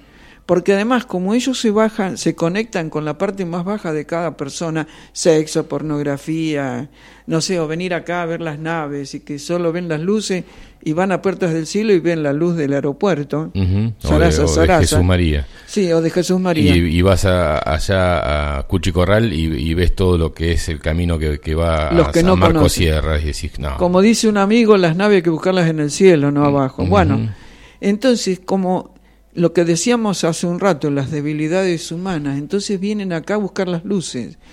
Porque ¿qué quieren? Sacar la foto para mostrarle a los amigos que ellos vieron lo que el amigo no vio, o lo que sea. Entonces, todo esto está relacionado con que Capilla y toda la zona, ni hablar la quebrada, tiene una energía fabulosa, es súper especial, pero por eso tenemos tanta oscuridad. Ujú. Porque, bueno, la están ahogando de todos lados, ya no sé. Creo que las calles y los pozos y, y lo mal que está todo para poder transitar con vehículos para cortar un poco la... es una manifestación física. Acá Oscar Acoglanis, eh, que acaba de dejar acá la radio hace un ratito, le mando un abrazo nuevamente, pero ahora etérico. Dice, el transhumanismo está activando, manejando el pensamiento y las decisiones. Claro. Ejemplo, las elecciones. Atentos mañana con Brasil. Eh, Bolsonaro Lula. Sí, ¿qué pasa ahí? Eh, bueno, No sabía que había elecciones en Brasil. Sí, mañana, Sí, como fue en Italia hace una semana. sí. Eso sí, porque Y, me y ganaron los neofascistas en Italia. ¿Y? O sea, el del bigotito vuelve a ser bueno. Ajá. ¿Ah?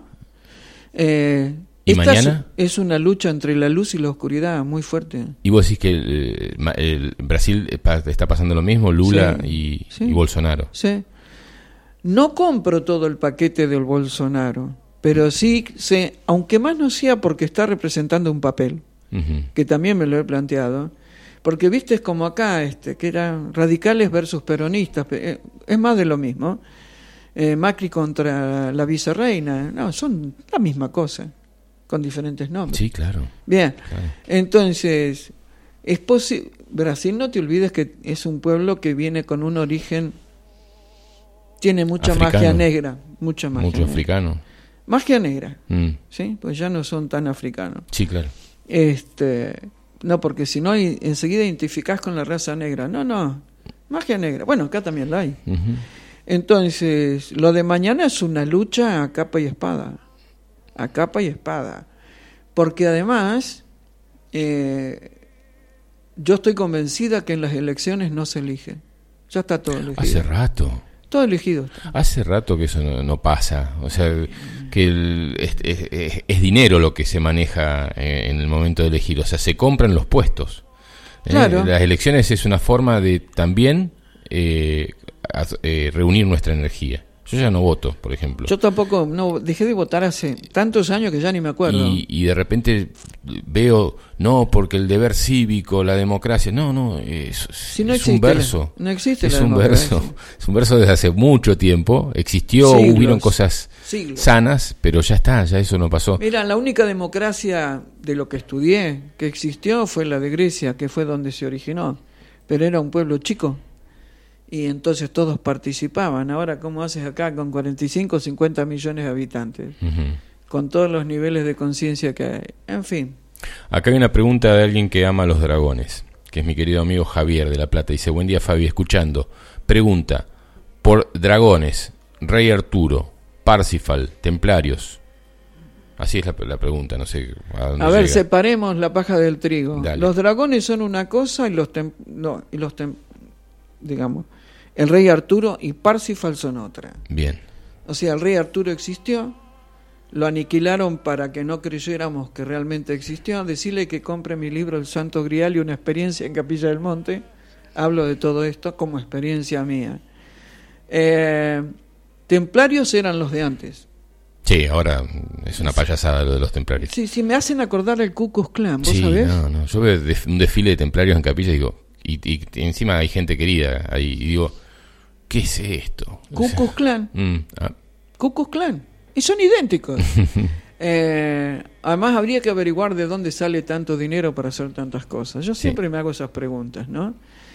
Y los dragones, digamos, algunos dicen que están en el monte Telos, en, ahí cerca de Shasta, en California, en otra dimensión, pero no me terminan de seducir, aunque admiro las figuras de Ciruelo Cabral, pero no me terminan de seducir. Vos sabés que yo estuve trabajando Sí. mucho con las muestras de ciruelo y yo sentí cosas muy lindas en las muestras y me crucé con gente muy conectada con la energía amorosa del dragón, aunque parezca raro decir la, energía amorosa del dragón. Eh, y, y- y- y- y estando en los stands venía gente y decía, a mí, yo esta figura que pintó Ciruelo, yo la, la veo desde chiquita y para mí Ciruelo lo que hizo es bajar la información y pintarla de una Ajá. forma tremenda, ¿no? Y, y, fu- y- y es como que cada vez había un encuentro en, en un- en- en el diablito que me hablaba de un lado y el, el- el angelito del otro. Y decía, ¿y, dónde estoy? ¿Qué estoy haciendo? ¿no? Porque cuatro años estuvimos con eso. Eh, eh, nos pasaron cosas maravillosas. Por eso para mí la figura del dragón es una figura con un poder muy grande, pero que somos nosotros mismos. ¿Qué hacemos con ese poder?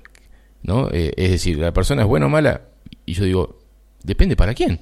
Para unos Mirta es una persona a quien seguir y para otros decir, no, esa esa loca que, anda por, por diciendo cosas eh, eh, sin sentido, ¿quién puede juzgar que una persona es buena o mala?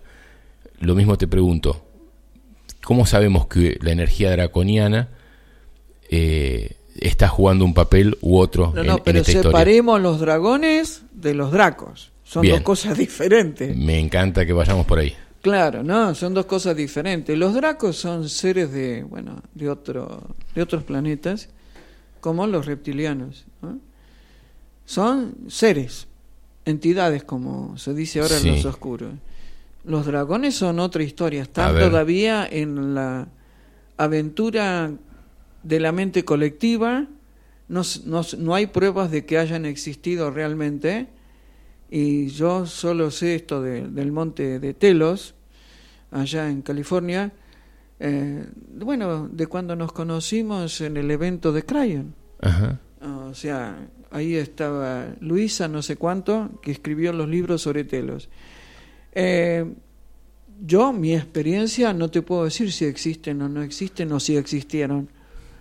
No tengo conexión con eso, aunque yo me he carteado, me he escrito mucho con Ciruelo Cabral. Pero no, no, no, no me genera nada, ni Bien. positivo ni negativo, ¿sí? Creo que tenemos que empezar a aprender qué es ser objetivo. Cuando uno es objetivo, lo que es malo es malo y lo que es bueno es bueno. Y si no sabes, no hables. Es- ese es mi criterio. Muy bueno, muy bueno, muy bueno. Acá veo, eh, sí, lo compré el libro. O sea, eh, es fanático, es fanático. Javier es fanático. Así que después te pregunto, Javi, que nos cuentes un poco tu opinión. Eh, Mirta, eh, yo siento que todo lo que estamos viendo también es un juego, ¿no? ¿No? Estamos en, un- en una historia de, de, de- jugar en esta historia, querida Miriam. Eh, y me parece que cuando no sabemos jugar esto, gastamos mucha energía. Mucha energía. Eh, porque ponemos más eh, de lo que podemos y de lo que nuestro cuerpo y nuestra alma eh, puede entregar en, en- en la, en este tiempo. Y en ese tiempo nos perdemos, eh, tomando un bando u otro. ¿Cómo hacer para que esa energía nos vuelva a ser parte consciente de, de nuestra historia y que eso, ese proceso de iluminación propia, ayude al resto, no porque hay que ayudarlo, sino porque contagia, ¿no? Porque simplemente genera un camino. Eh, queremos ayudar al resto, como decíamos al principio, y solo parece que es eh, egocentrismo, pero solo podemos ayudarnos nosotros. Eh, ¿Cómo podemos volver a tener esa energía que nos pertenece y que no debería haberse ido nunca? Mira, yo creo que ser egoísta es muy sano. Ujú. Tener ego es sano. Yo si no hubiera tenido ego cuando me pasó lo que me pasó, pero yo estaría internada en una clínica psiquiátrica o muerta. El ego, que para mí es el esqueleto de la personalidad, no tiene que ver con el ego del yo-yo, como se malinterpreta, sino, ah, tengo esqueleto en la personalidad, tengo algún grado de decisión que me hago cargo de la decisión y soy resiliente.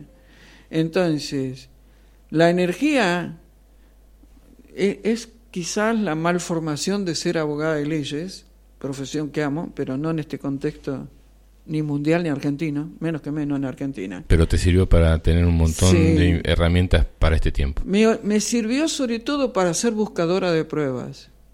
Yo soy una gran buscadora de pruebas. A mí no me convence que me lo diga el Dalai Lama una cosa. A mí dame que yo busco las pruebas racionales y las espirituales también. Creo que una de las partes de la New Age que nos ha llevado a todos a una gran confusión es decir que hoy somos uno, no somos uno un pomo, porque estamos en un mundo dual. Acá es blanco y negro, gordo y flaco, arriba y abajo, como es arriba es abajo. Entonces, eh, nos han limado la capacidad de discernimiento, como dije hace un rato, y de definiciones. El que es un asesino es un asesino, punto.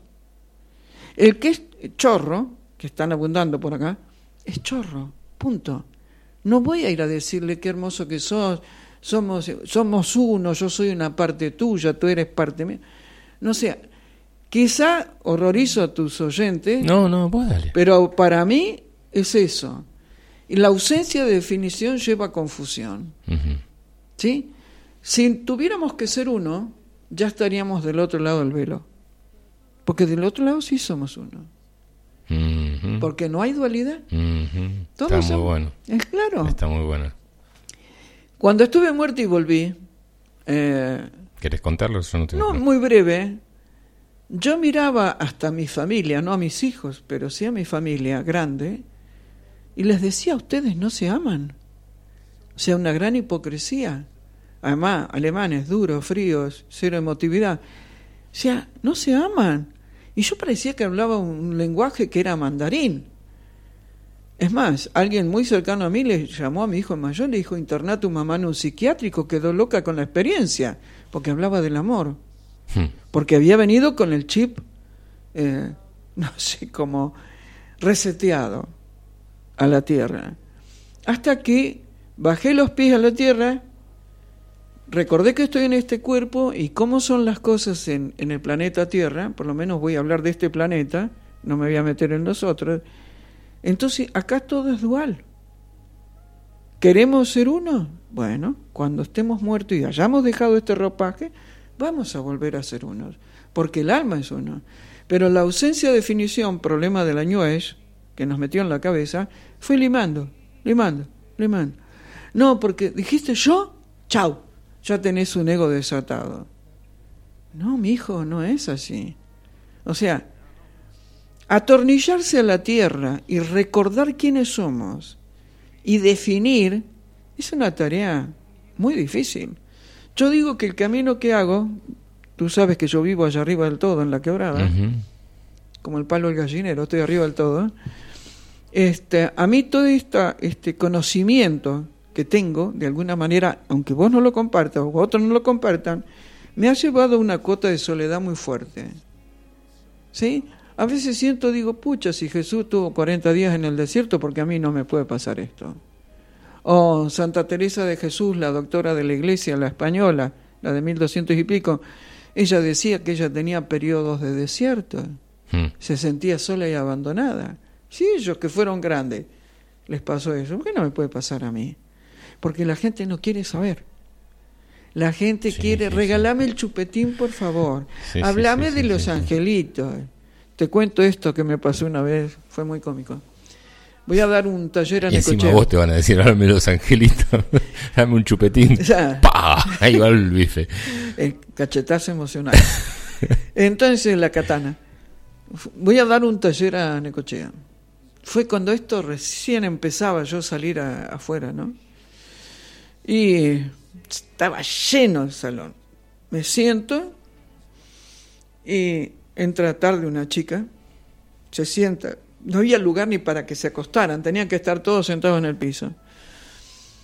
Bla, les canalicé, les expliqué, bla, termina esa parte mía de exposición y alguien quiere hacer alguna pregunta, la chica que me ha llevado, y una que levanta la mano tímidamente así. Dice, yo me voy muy desilusionada de acá. Digo, ¿por qué querida? ¿Te, chocó algo de lo que dije? No, dice, porque si una mujer habla de angelitos, tiene que vestirse de rosa y tener rulitos. Rulitos, yo tengo pelo más lacio, imposible. Digo, mi amor, ¿qué conceptos que tenés? O sea, yo estaba con calzas, como ando hace tantos años, y mi pelo es súper lacio, pero había que vestirse de rosa y tener rulitos. Fíjate hasta dónde llega la ilusión ¿no? de la gente sí, sí. y la proyección de las expectativas. Sí, y en este tiempo se hizo muy visible el, el- el querer escuchar eh, la campana que sea, pero la que me haga bien, ¿no? La que me haga olvidar, la que me haga... que me haga olvidar. Sí, me haga bien es una, una otra Sí, ilusión. claro. Este, la que me haga olvidar y- y sacarme un poco todo esto que está pasando, ¿no? Y dice que, que esto no pase, que esto no pase, como dice eh, el perro verde, ¿no? Eh, que cada vez gente con menos capacidad para pensar, eh, viendo una caja cuadrada sin preguntarse absolutamente nada. Eh, hola Ruth, ¿cómo estás? Dice, hola, muy interesante escuchar a la señora Miriam Dietrich. Coincido en algo, no me siento uno con eh, eh, los asesinos y etcétera. Eh, Lula dice, la izquierda en general no es parte de la agenda eh, 2030 del nuevo orden mundial, lo pregunta, no entiendo. Eh, y Mirta Pech desde Buenos, desde Totoras dice, tal cual no somos eh, eh, somos unos para tal cual no somos unos somos nosotros reconectándonos así lo pone y alguien que me encanta que escriba que es eh, abogada mi abogada preferida siempre le digo que es de Cosquín eh, Ayelén de Cosquín dice aquí feliz escuchándolos gracias por estar algo en mí esperaba esta entrevista con Miriam.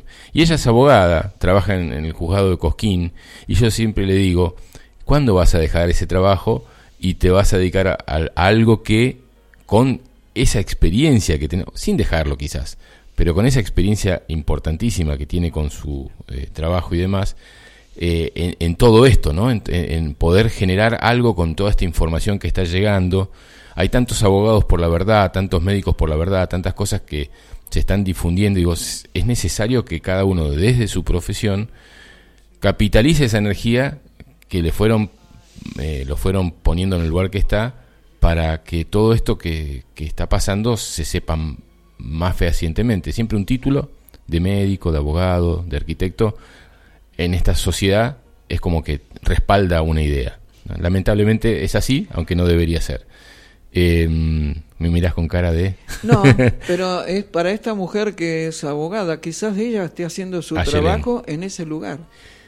Muy bien, Es, eso es eh, muy bien. importante decirlo. Y además, el tema de la abogacía, que es algo que conozco en profundidad, en la medida en que la gente, los abogados y el Poder Judicial se sigan manejando con los viejos paradigmas anteriores, va a ser un desastre. Va a ser un desastre. ¿Por qué? Porque si bien es cierto que hay abogados por la verdad, y de hecho me invitaron a participar de un foro que no pude asistir, eh, en la medida que los mecanismos que se buscan sean los mismos, Claro. No va a funcionar. Porque además, bueno, aparecen situaciones, o sea, yo no necesito de ninguna ley que me diga no mates. Mm, Eso es lo primero. El- Ningún mandamiento tampoco. Exacto, porque en realidad te están metiendo dentro de un forceps de pensamientos, de sistema de creencias, para que instintivamente, y ahora te digo algo que te va a espantar, a vos no creo, pero a la audiencia puede ser, las leyes, la constitución argentina, la que modificaron en el año 94, creo que fue un bodrio que hicieron como ahora unir el código civil con el código comercial, la vicereina la debemos este engendro legal, todas esas leyes se hacen bajo la apariencia de darte un derecho, en realidad te meten en un techo y es para que tarde o temprano trates de violarlo. Te doy un ejemplo. A ver. Policía Caminera, provincia de Córdoba. Sí. La provincia de Córdoba es la única provincia que por ley te exige circular con la luz media prendida. Aunque vos tengas un auto nuevo que salen automáticamente ya de las fábricas con la luz de posición y se acepta en todo el país, menos en Córdoba. Viva la recaudación. Entonces, viene el policía, te para y te dice, usted está violando la ley. Yo le digo, ¿qué ley? O sea, eso para mí no es una ley, es una estupidez. Cuando estuve en Israel en el año 1990, todas las luces, todos los vehículos andaban con luces de media, pero es para que el otro te vea mejor. No es para generar una multa, pero es así. Te ponen la ley estúpida, la ley, iba a decir una mala palabra, un- una ley este, que aparentemente es para regular el tránsito, bla, bla, bla, y en realidad es para recaudar impuestos que se los llevan los políticos de turno. Entonces, no necesitamos de ese tipo de ley. Y Argentina está plagada de ese tipo de ley. Acá Agata dice, mm, hola amigo Fabián, ¿cómo estás Agata? Dice, escuchando atentamente la charla con Miriam, es para escucharlos por horas, eh, caer en el juego de los bandos nos posiciona en un nivel mental menos que básico y es darle el gusto a los grandes titireteros. Este, bueno, lindo va a ser recibirlos nuevamente en poco tiempo por acá, por, por Capilla del Monte. Eh, también yo siento que cada cosa que hacen eh, para crear un sistema, eh, siempre mirando un poquitito más allá, eh, por ejemplo, el tema del manejo de la seguridad, ¿no? Lo podrían hacer tranquilamente, pero no lo hacen porque quieren, quieren crear inseguridad. Porque al crear inseguridad, nosotros nos sentimos seguros con cámaras en diferentes ciudades para que eh, puedan observar los policías que están eh, totalmente relacionados con los ladrones, o sea, manejan a los ladrones, la misma policía, crean cámaras para seguirlos. Pero en realidad no nos- todos pensamos que esas cámaras nos defienden a nosotros. Y en realidad las cámaras de seguridad son cámaras para seguir a la sociedad. La sociedad se siente seguro pidiendo cámaras en los barrios. En los diferentes barrios. Acá en, Argent- en Capilla del Monte ya están por colocar cinco. No sé si sabías. Cinco cámaras. Y van, a- van por más. Pero eso es para crear tú una red de observación porque no hacen nada, la policía observa eso y no hacen nada, pero sí te están observando vos que te- entraste a tu casa y que sacaste al perro, o que, no sé, tu marido te ha sido infiel con otra persona y guardan esa información.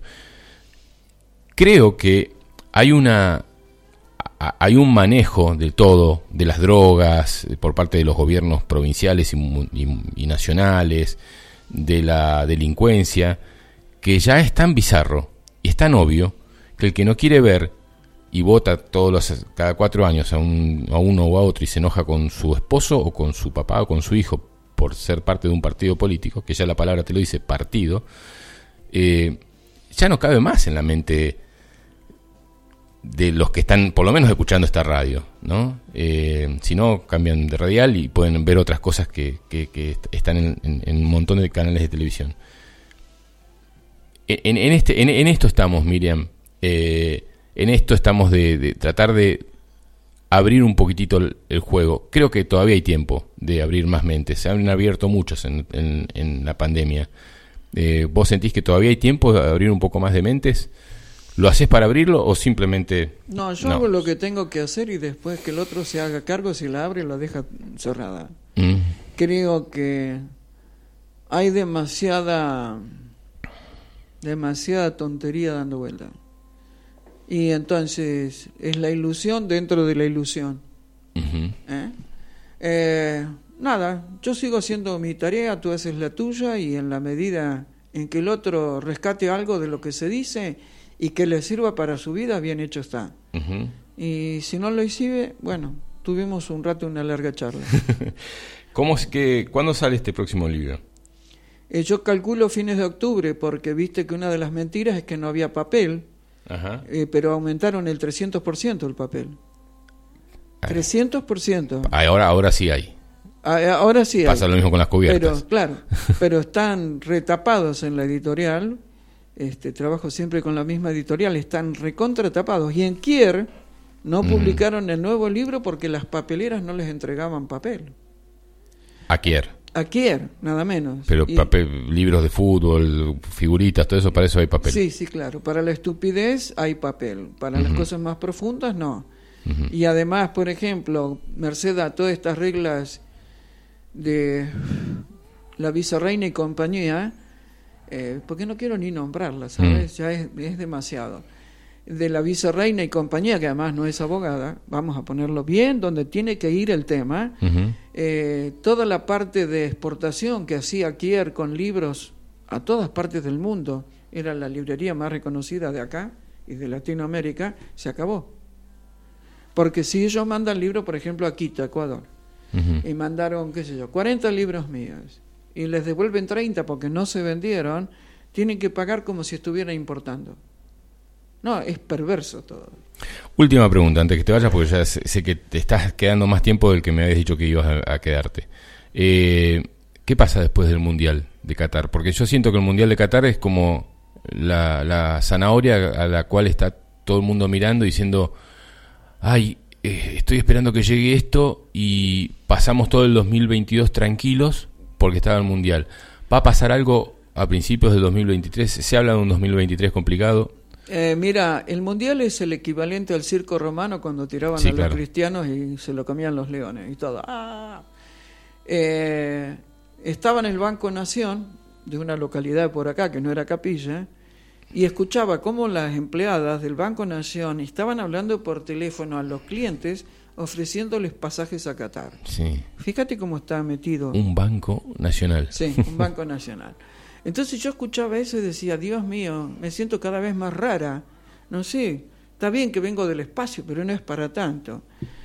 Eh, estamos en un punto de, implosión, sea por Rusia, sea por China, Jinping que dicen que había desaparecido y que ahora apareció de nuevo, sea por Biden, que no sabemos si es Biden o si es un actor, estamos en un punto de implosión.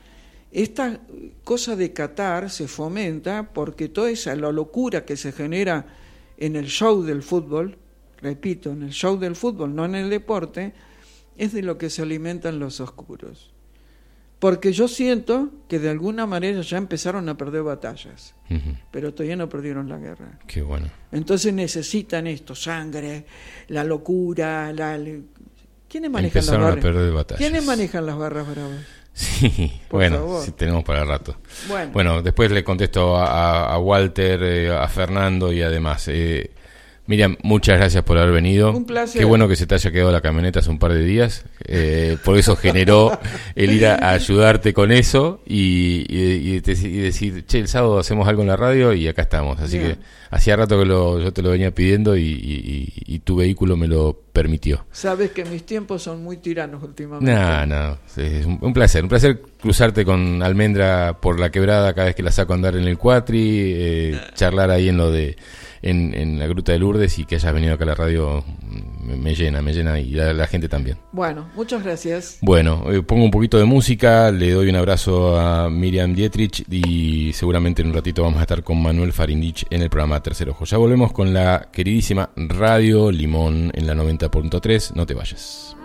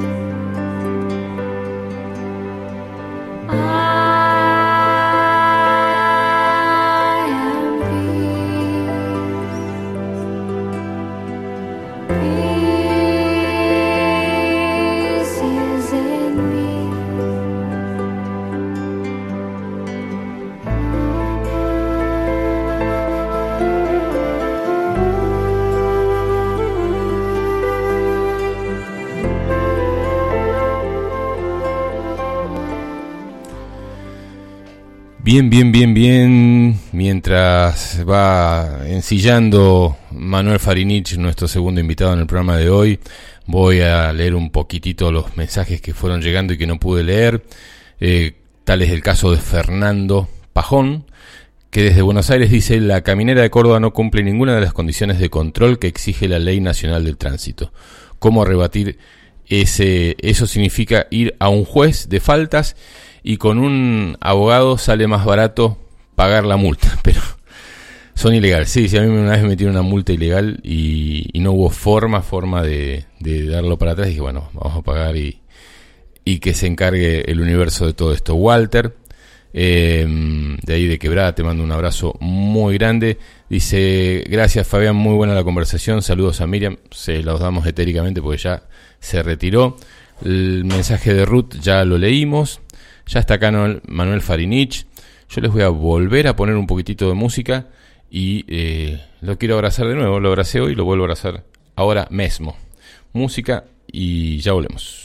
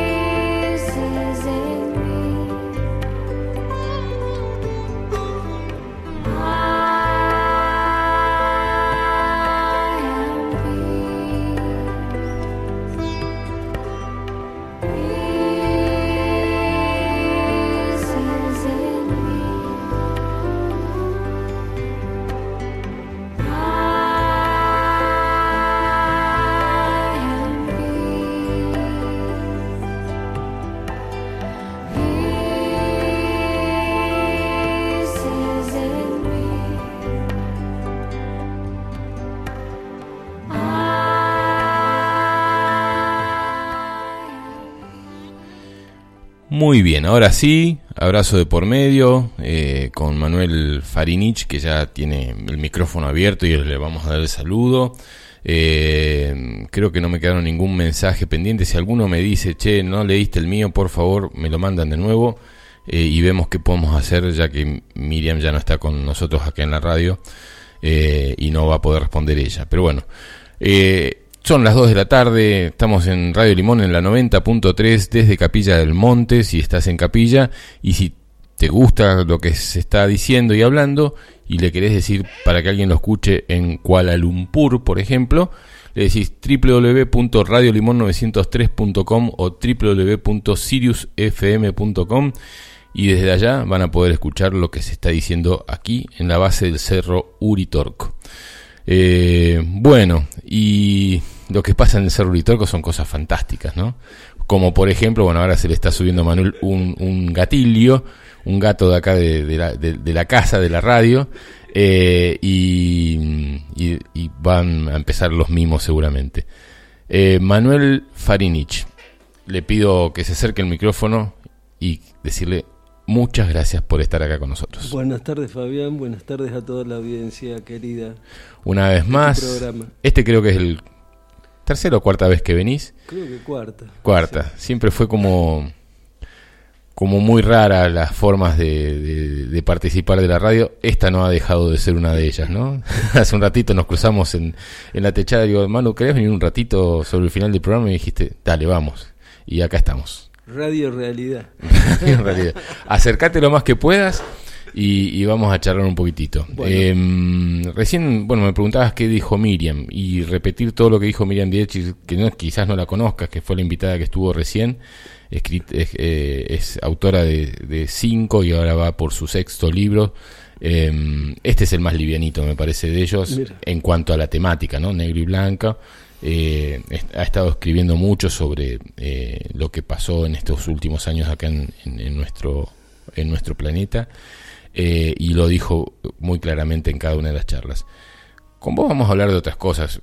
Has sido presidente de la Sociedad Teosófica Argentina, tu papá también, creo que por lo que recuerdo, ha sido miembro, eh, de, ha sido parte de muchos encuentros, gran meditador, viajero por el planeta en búsqueda de, mensajes y de información, sobre todo en Asia también. Eh, y has estado mucho tiempo en silencio en Capilla del Monte, en tu búsqueda interna, y un día empezaste a salir a, a dar un poco la palabra. Y acá estás, en la radio. Eso es un mini resumen de un montón de historia tuya eh, con- relacionado con lo eh, con la búsqueda espiritual. Mejor no entremos en detalles. Bien, hasta ahí llegamos. Hasta ahí llegamos, hasta ahí llegamos. Eh, siempre dije alguna vez, cuando te conocí, dije, me encantaría tenerte en la radio, ya van cuatro veces y seguramente van a ser muchas más, eh, para ir un poquito más. Es muy difícil sacarte eh, de ese estado eh, y, llegar a la información que ha llegado a vos eh, en tanto tiempo de búsqueda. Así que voy a- a soltar para que vos hables y cuentes un poquitito algo de lo que te está pasando hoy en este tiempo tan raro eh, que todos vivimos y que decimos eh, como, como una gran prueba de la humanidad. En estos dos años, ¿qué te pasó? ¿Qué sentiste a diferencia del 2019? Bueno, primero que tengo una situación personal distinta porque eh, se, ha, se ha ido de este plano una gran compañera, amiga, eh, ex esposa, Eh, no sabía. amante, este, y, y por qué no decirlo también maestra. Sí, sí, sí. Siempre En- lo, en- la en- definiste como tu maestra. Sí, sí, en muchos, en muchos momentos de mi vida. La, la has este, eh, acompañado muy bien en este último tiempo y me sorprende porque venía bien su salud. Me sorprende el, Sí. el resultado, el desenlace. Sí, sí, bueno, No pero, sabía. pero, pero fue llamada y, y bueno, Ahí está. Está, está en, en otras esferas, en otras tierras. Entonces hablemos un poco de eso. O sea, uno le tiene miedo. Cuando me decías de qué vamos a hablar, ¿no? Y yo digo, bueno, va a salir solo. Este cuco que es la muerte, eh, que nos han enseñado a tenerle un, un miedo y un respeto innecesario, y es algo por lo que todos vamos a pasar. Eh, este ser que te acompañó durante tanto tiempo y ha sido madre, recuerdo de un hijo, pero me parece que... Cinco. más. Sí, de mis cinco hijos. de tus cinco hijos. Eh, te voy a preguntar así, ¿cómo sentís que se fue? ¿Con, ¿Sabiendo, con conciencia? Te voy a ligar esta pregunta con la anterior que hablabas de cómo poder definir el proceso de búsqueda de uno y, y las definiciones que encuentra en la vida. Porque no el camino de la vida como el camino de la muerte roza todo esto, todos los los aprendizajes, todas las todas las carencias también, todas las limitaciones, todas las iluminaciones, lo- los, los compromisos, es decir, es una suma de cosas. Y así como es muy difícil poder transmitir, que alguien pueda transmitir eh, sus vivencias y la información que recogió a lo largo de su vida, porque tiene que ver, cuanto más profunda es la persona, más separado está del pensamiento y de sus propias ideas, y ni hablar de las ideas de otros. Es decir, eh, uno se sumerge en, en- en otra realidad que no es conceptual, que no es formal, que el pensamiento no puede abarcar, y, y traer eso otro es como querer eh, compelir eh, una, una, un océano dentro de una taza de agua. Es decir, este, una, una cosa dimensional en una dimensión. Porque el conocimiento en realidad tiene que ver con, con- con la estructura interna profunda de- de- de- del, del cuerpo de la vida. Y lo mismo pasa con el tema de la muerte. Exactamente lo mismo. Ella eh, tuvo su agonía y se fue muy bien. Porque estaba muy bien. Vos me decías que no lo podías creer Sí, cómo eh, sí, se sí, iba recuperando y bueno, pero un día se fue. Un día se fue. Este, lo importante es que, bueno, eh, ¿Entendió? ¿Se fue entendiendo lo que estaba pasando? sí, sí, sí. Sí, pues siempre me lo No, dijiste. yo creí que, que vos me preguntabas si, si entendió qué es lo que vino a hacer acá. Ah, bueno, también podemos, podemos decir eso. Eh, ¿Tenés ganas nosotros de hablar de esto? Porque si, por- Sí, sí, sí, todos- si, no, si no te hace bien, este, sí, no tengo problema. porque hace un tiempo cuando yo te crucé por la calle me dice, me está pasando esto, y ese, hace un tiempo fue hace más de un año, ¿no? Sí. Que te- y me está pasando esto y no, prefiero no ir, que yo, y, y- y hoy me sorprendés con esta, eh, Ah, esta novedad, eh, y, y, vuelvo a pensar, si no te hacía bien hace un año, quizás no te haga bien ahora, o quizás este año te dio la posibilidad de entender, de despedirte, de prepararte, vos, tus cinco hijos y, y tu ex compañera de vida, y hoy este quizás tengas otra otra lectura de lo que pasó, lo que vivieron y, y todo lo que dejó, porque vos siempre me dijiste que fue una, de- si no tu gran maestra, ¿no? Una gran maestra para vos. Eh, mira, yo creo que eh, nosotros tratamos de entender todo a través del pensamiento. Y el pensamiento es un gran camino, pero también es una gran limitación. Sí.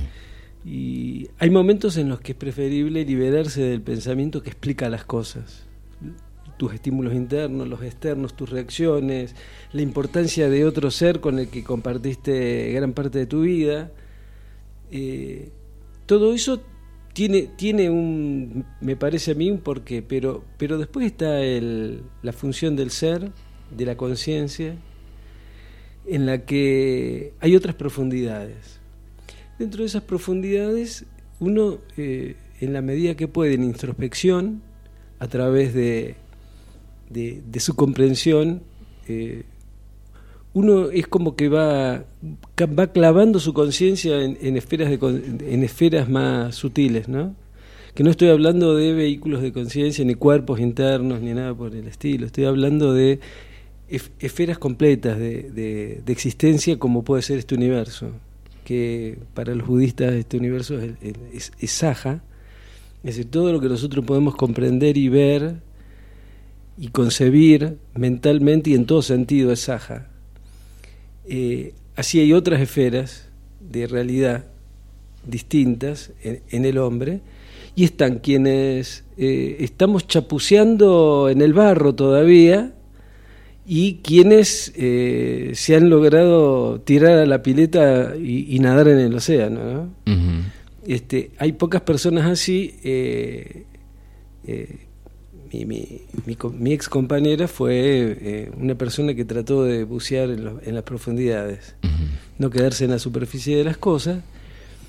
Y esto es importante porque cuando uno quiere eh, encontrar eh, soluciones a, a temas, y ahora estamos hablando del proceso de búsqueda, que una vida puede ser un gran proceso de búsqueda, un proceso de búsqueda para la personalidad y un reencuentro enorme y, y, y una, y una iluminación para el alma, que no son exactamente lo mismo. Y pueden ser distintas y a distintos tiempos y a distintos momentos. Cuando te encontrás con personas así, evidentemente que, que cuesta definir, cuesta mucho definir, porque hay algo de lo insondable hay algo que excede lo personal, hay algo que excede la conciencia de la separatividad, eh, esa conciencia un tanto egoísta, es- ese, ese yo pequeño que todos nosotros tenemos y que cargamos a cuestas y que desconocemos verdaderamente la mochila que cargamos. ¿no? O sea, el peso implícito y explícito que, que- que- que estamos llevando sobre nuestros hombros en el momento de la muerte, en el momento del nacimiento, en el momento de que nos sentamos a meditar, en el momento que nos sentamos a leer un buen libro. Yo me si- siempre me, me pregunto eh, con respecto al tema de, de- la muerte, el, el por qué le, se le tiene tanto miedo, ¿no? Eh, ¿Por qué se hacen tantas cosas, se hacen tantas cosas, eh, a veces incluso hasta eh, impensadas o sin sentido para conservar la vida eh, cuando sabemos que todos nos vamos a morir, ¿no? El exceso de, toma de medicamentos, el, tenerle miedo y, y cuidarse con sistemas de seguridad, con, con seguros, pagar un seguro de, vida cuando en realidad es un seguro de muerte, eh, para poder dejarle algo al que sigue, a los hijos, a la mujer que se queda o al esposo que se queda. Eh, en, nombre de la muerte el ser humano ha hecho cosas eh, que, que no lo hacen para vivir, ¿no? O sea, se hacen cosas para no morir y no cosas a favor de la vida, eh, para vivir una vida más digna, más, más eh, amorosa.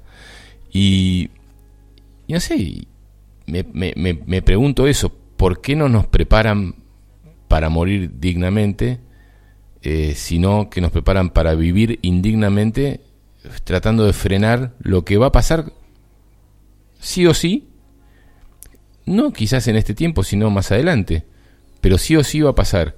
Entonces, vivimos una vida totalmente eh, usurera, con falta de energía, con falta de, de amor y- de posibilidades de crecer, para posponer algo que va a pasar y, morirnos gritando o pidiendo por favor que, que no suceda ya, que, que- que espere unos añitos más. ¿Qué le pasa a la humanidad que está e- en ese sentido tan, tan perdida, ¿no? en, en- en- en- armonía entre la vida y la muerte? Yo creo que primero, eh, en nuestra civilización occidental, hay, hay una expansión de- de la mente hacia el exterior. Y en la expansión de la mente hacia el exterior quedamos atados a cosas que están mutando y cambiando permanentemente.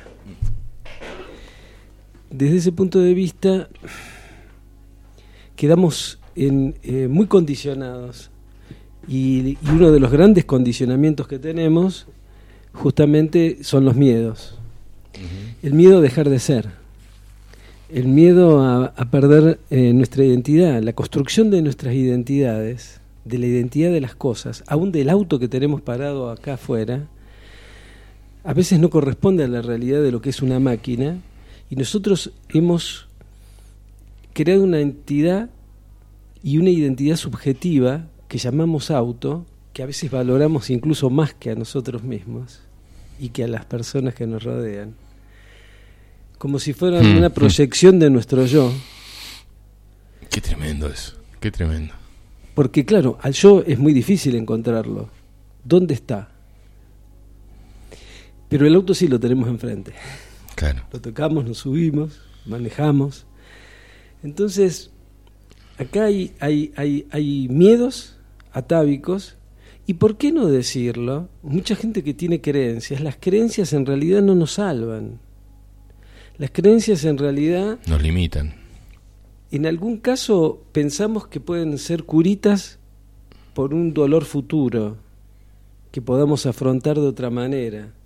Pero cuando llega el momento de afrontar las cosas, ese miedo al vacío, es el miedo a dejar de ser, que es el que tiene la mente, que está enraizada en lo conceptual y en lo formal, eh, es, es gigantesco. Y ahí se muestra la carencia de no haber profundizado y encontrado otra cosa en la vida, Mm. otra razón de ser que no la encuentra uno leyendo los libros o, o pensando sobre cosas. lo encuentra, tampoco es exactamente sintiendo. A ver. Es, es, es un camino más profundo que, que roza, roza lo esencial en el hombre, que no es lo, lo puramente personal. Eh, yo no lo llamaría alma porque cuando empezamos a dar definiciones también entramos, Encar- encarcelamos. eh, encarcelamos en un concepto de las cosas. Pero, pero esa incapacidad que tenemos para poder eh, vivir plenamente. Mm. Y vivir plenamente significa no vi- vivir eh, apegados y aferrados a las cosas por miedo. Me está, me, me está llegando una información que me estás abriendo con estas palabras que me dijiste y, estoy entendiendo cosas de mi vida acá en vivo, con vos. Eh, cosas que no, no había observado en otro tiempo. Yo eh, he, he sido muy parte del sistema, lo sigo siendo, pero he sido muy parte del sistema en, en- en mis años, en los, en los primeros años laborales, ¿no? Desde los 19 hasta los 33, por ahí. Y, y yo siempre, en esa época, cuando yo tenía 20 y pico, sentía que a los 33 años iba a morir. ¿no? Iba a abandonar el cuerpo. Y sentía eso. Yo decía, a los 33 años yo voy a dejar de estar acá. Eh, y hoy lo entiendo. En realidad no era que iba a dejar el cuerpo. A los 33 años dejé de estar en el sistema. Eh, dejar de estar en la Matrix de la ciudad de Buenos Aires y me vine a vivir a, a esta zona, 33, 34, por ahí. Eh, sí, fueron 33 años. Y en realidad era cierto lo que decía, que iba a morir, eh, y yo pensaba que era mi cuerpo. No, iba a morir ese viejo Fabián que estaba eh, en- enroscado en, en- en construcción. facturar, en generar o lo que sea, y, y me, apa- y me pasó otra cosa eh, a los 34 que fue eh, algo fabuloso, que juntarme con amigos en Cusco y, y hacer una ceremonia que me abrió la cabeza. ¿Cómo digo esto?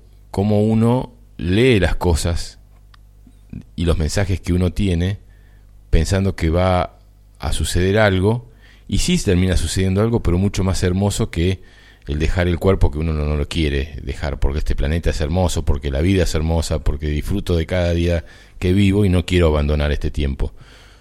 Pero sí murió un- un- una persona y murió una energía en esa persona que me correspondía a mí en ese tiempo en el que yo decía, digo, los mensajes van llegando y uno los interpreta a través de la mente.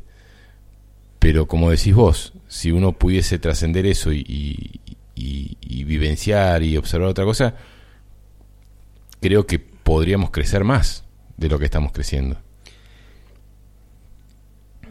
No hay que tampoco ser eh, un fakir, ¿no es cierto? En el sentido que nosotros somos un conjunto de limitaciones y condicionamientos y es bueno que lo sepamos. Por ejemplo, vamos a poner un ejemplo para ver hasta qué punto el conocimiento, la lectura, la tradición eh, y, y distinta información que nos llega también es un condicionante. Así como es un condicionante lo que sentimos. Pero vos sos un gran lector. ¿O fuiste un gran lector? Fue, Ya no. no. ¿Cuánto hace? Yo dejé. Yo dejé de, de- de dirigir cursos y dar charlas y, y- y prácticamente destruí toda la dialéctica que armé durante decenas de años. En, en, en la asociación... Y, y sí, y, y en la sociedad teosófica y, y mi base argumentativa, porque lo que buscaba era tratar de encontrar aquel estado en el cual la mente no pudiera responder automáticamente a ningún estímulo interno o externo. A ver, ¿qué es lo que hay detrás de ella? Vos te, te preparaste durante mucho tiempo a través de libros de Blavatsky, de, de- de un montón de seres, ¿o Sí, no? sí, lo hice, lo hice, lo hice. Y un día dijiste basta. Un día dije basta y, y estuve 20 años sin, sin volver a leer. Luego empecé a, a- a leer cosas que, que me llegaban, que vos sabés que yo, yo normalmente leo cosas muy antiguas, Ujú. Sutras y, y- y textos tibetanos y orientales de, de- de miles de años, pero únicamente en la necesidad de reafirmar o de encontrar algo que yo ya había descubierto. Eh, por eso, pongamos un ejemplo. Eh, ¿Cuántos libros todos nosotros, los budistas, hablan sobre el samsara? Entonces, ¿cuál es la noción que tenemos hablando de la vida y de la muerte? De que nosotros venimos acá, nos dotamos de una personalidad, eh, pasamos 70, 80, 90, 100 años en, el planeta eh, con esta vida, con la personalidad de, Fabián, de Manuelito que está hablando, bueno. Después salimos de acá, eh, desencarnamos, pasamos un periodo post-mortem, una nueva gestación y volvemos nuevamente acá. Y pensamos que, que eh, el círculo de necesidad del samsara es, es esa rueda. Y no estamos describiendo ni siquiera la cuarta parte de la rueda de nuestro camino. Por eso en otra oportunidad yo te dije que la muerte para, para mí es una bala de plata. A ver. En los antiguos misterios eleusinos, en, en- en todas las verdaderas escuelas de misterios de la antigüedad, en Egipto, ¿por qué se reverenció a la muerte como se lo hizo? Se la divinizó prácticamente. Porque si nosotros consideráramos que el samsara no es eso de, tomar experiencias, venir acá, salir de acá, digerirlas, volver acá, salir, sino que es más, más profundo y más amplio. Y nosotros internamente tenemos otras naturalezas, y en esas otras naturalezas compartimos eh, caminos como huestes, eh, como agregados colectivos de, reinos angélicos, de jerarquías creadoras, de jerarquías inteligentes de distinto tipo, de humanidades internas espirituales de, de otros, otros lugares.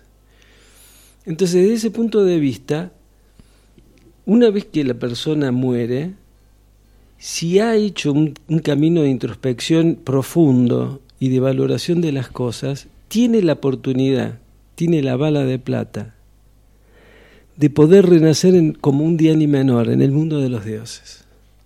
Y esa es la otra parte del samsara para la cual nuestro propio ceguera, nuestro propio condicionamiento, nuestros propios temores limitantes no nos dejan ver en, su total dimensión lo que se nos abre a través del portal de la muerte. Estamos hablando con Manuel Farinich aquí en el programa Tercer Ojo. Eh, Todavía tenemos media hora para hablar con él. Y, te pregunto, Manuel, eh, uno puede haber vivido una vida llámala oscura o fuera de la energía de la luz o haber sido una persona que ha sido mal padre, mal esposo.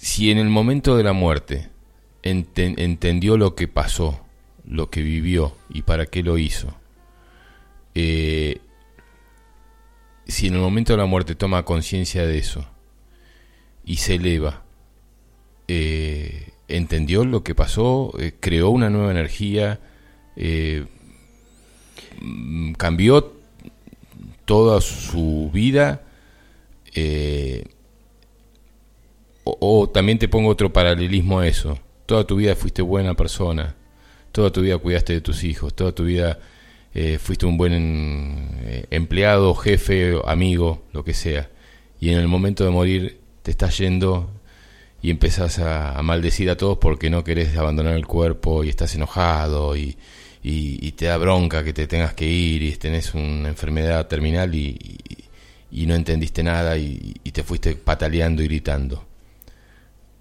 Eh, ¿Qué cambia entre una muerte y la otra, entre una vida y la otra que te estuve definiendo? Bueno, yo creo que eh, no hay una persona absolutamente buena ni una persona absolutamente mala. Que en todos existen egoísmos y capacidades innatas y naturales de amar o de comprender o de soltar.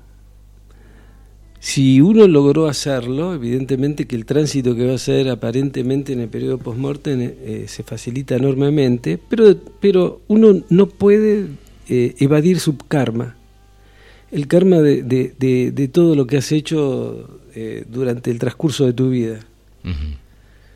Así que desde ese punto de vista eh, no es tanto. Ahora, yo siempre me revelo, por ejemplo, eh, en, en- muchas reuniones de estudio, con gente que medita, con gente que, se pone entre comillas, eh, se- califican como espirituales, pseudo espirituales, maestros, lo que fuera. Este, y, y, y lo que hacen es, cuando, cuando se emite un juicio, que yo pido por favor que no se emite un juicio sobre otro, porque nadie sabe el karma y las condiciones por las que vino Claro. esa persona y lo que tiene que afrontar internamente para Claro. esa vida. Entonces por ahí vos te encontrás con personas que han meditado y estudiado mucho y dicen, no, porque esta persona se fue con muchos egoísmos, con mucho esto. No, paren muchachos, paren muchachos. No califiquemos al otro. Él y su maestro saben la verdad y a veces uno no sabe cuáles eran los límites y la programación que trajo en esta vida, porque eh, uno es un paquete de impresiones que vienen de, de- enorme cantidad de existencias anteriores y, y en una vida se ponen en juego algunos condicionamientos, algunas aptitudes y actitudes y algunas impresiones, no todas juntas, como una parte del karma, no todo el karma. Entonces lo que nosotros vemos es una pequeña parte. Y, Y lo que te muestra a vos es una pequeña parte, porque a otro le También. muestra otra cara. Sí. Y, y hay gente que se ha ido y, y se le ha calificado, eh, gente que yo he visto morir, y que esto y que aquello y que lo otro, y por qué sus egoísmos. Y, digo, y, y yo, mirando, haciendo una mirada un poco más profunda, veo que la persona no solamente cumplió, sino que extralimitó el cumplimiento de lo que tenía que lograr en esa vida, cuando para otros este, que juzgan por estereotipos, porque leyeron libros sobre lo que es el sendero espiritual, entonces este, se, han aprendido de memoria eh, una serie de cualidades que la persona tiene que ir desenvolviendo a lo largo de, su camino espiritual. Hay que tomarlo como lo que es, una información relativa, fraccionada y parcial.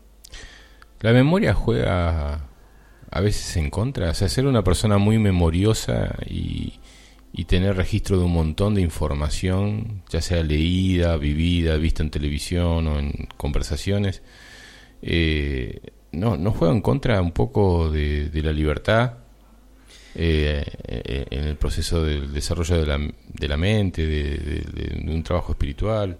¿No juega un poco en contra a veces ser muy memorioso y, y- ser memorioso o, o, Repetir. o eso de que, viste, el, el estar con una persona que no puede guardar silencio, porque la mente está todo el tiempo en un bullicio permanente, Mm. permanente. Mm.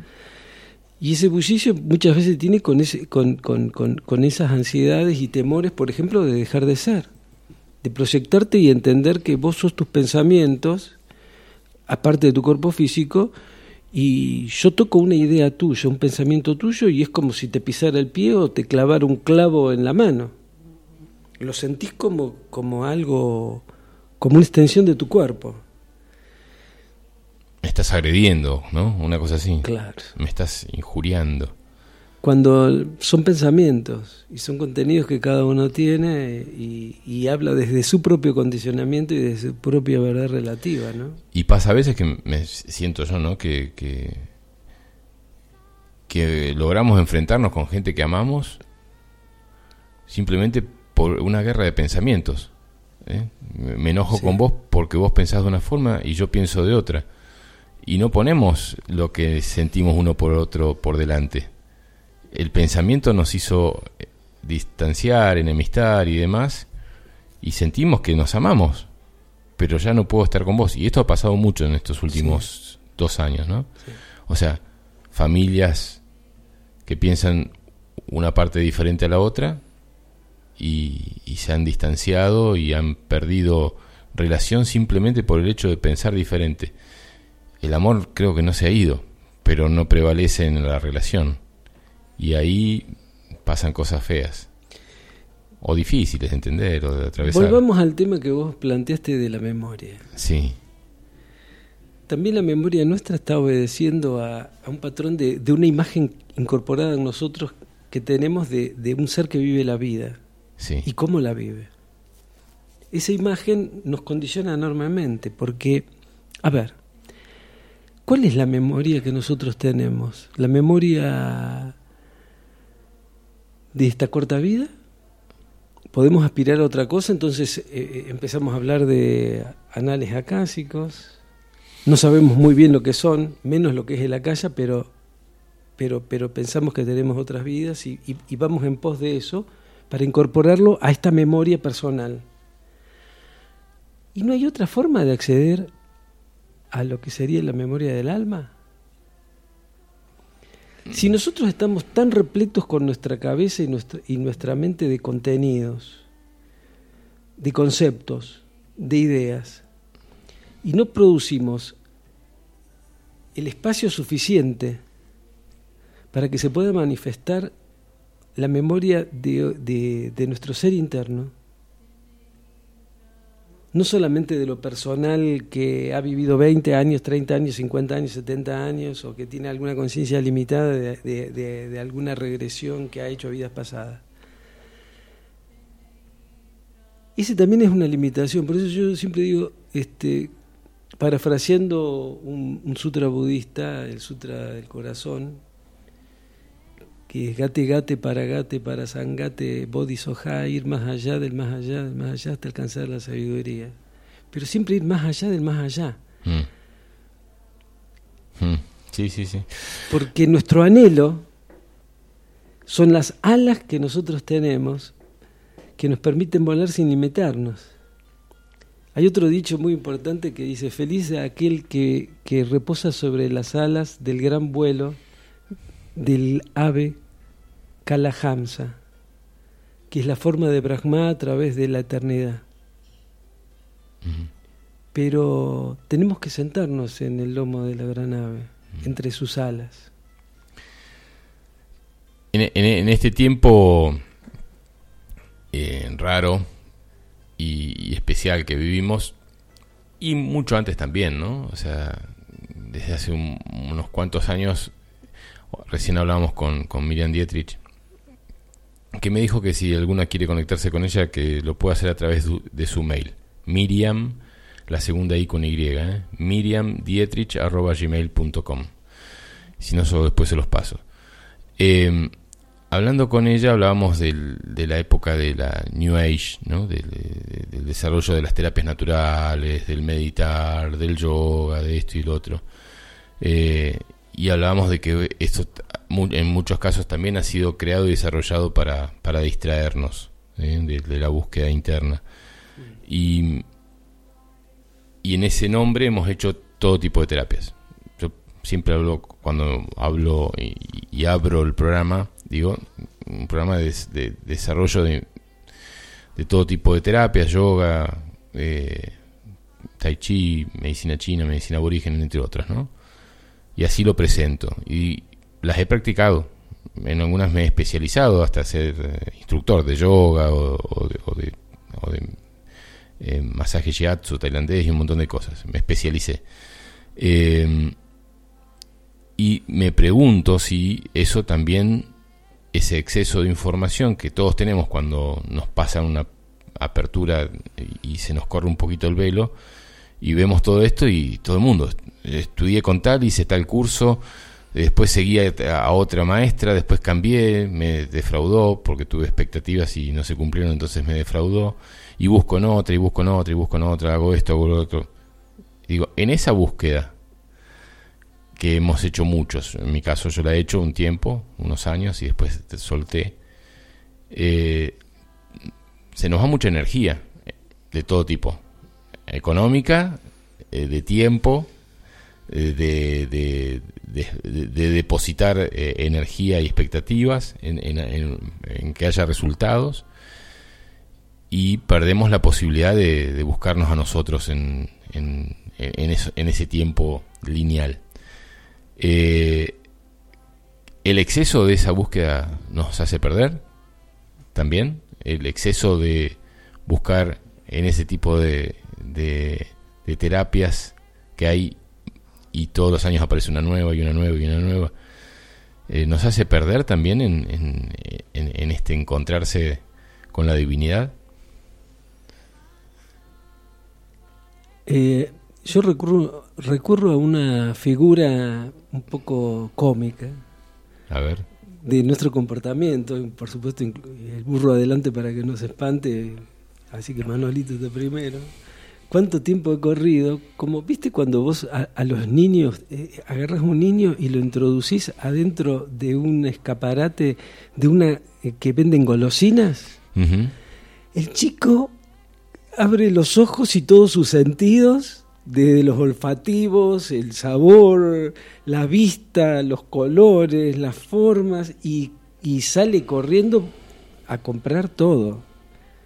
Es como un chico adentro de una golosinería.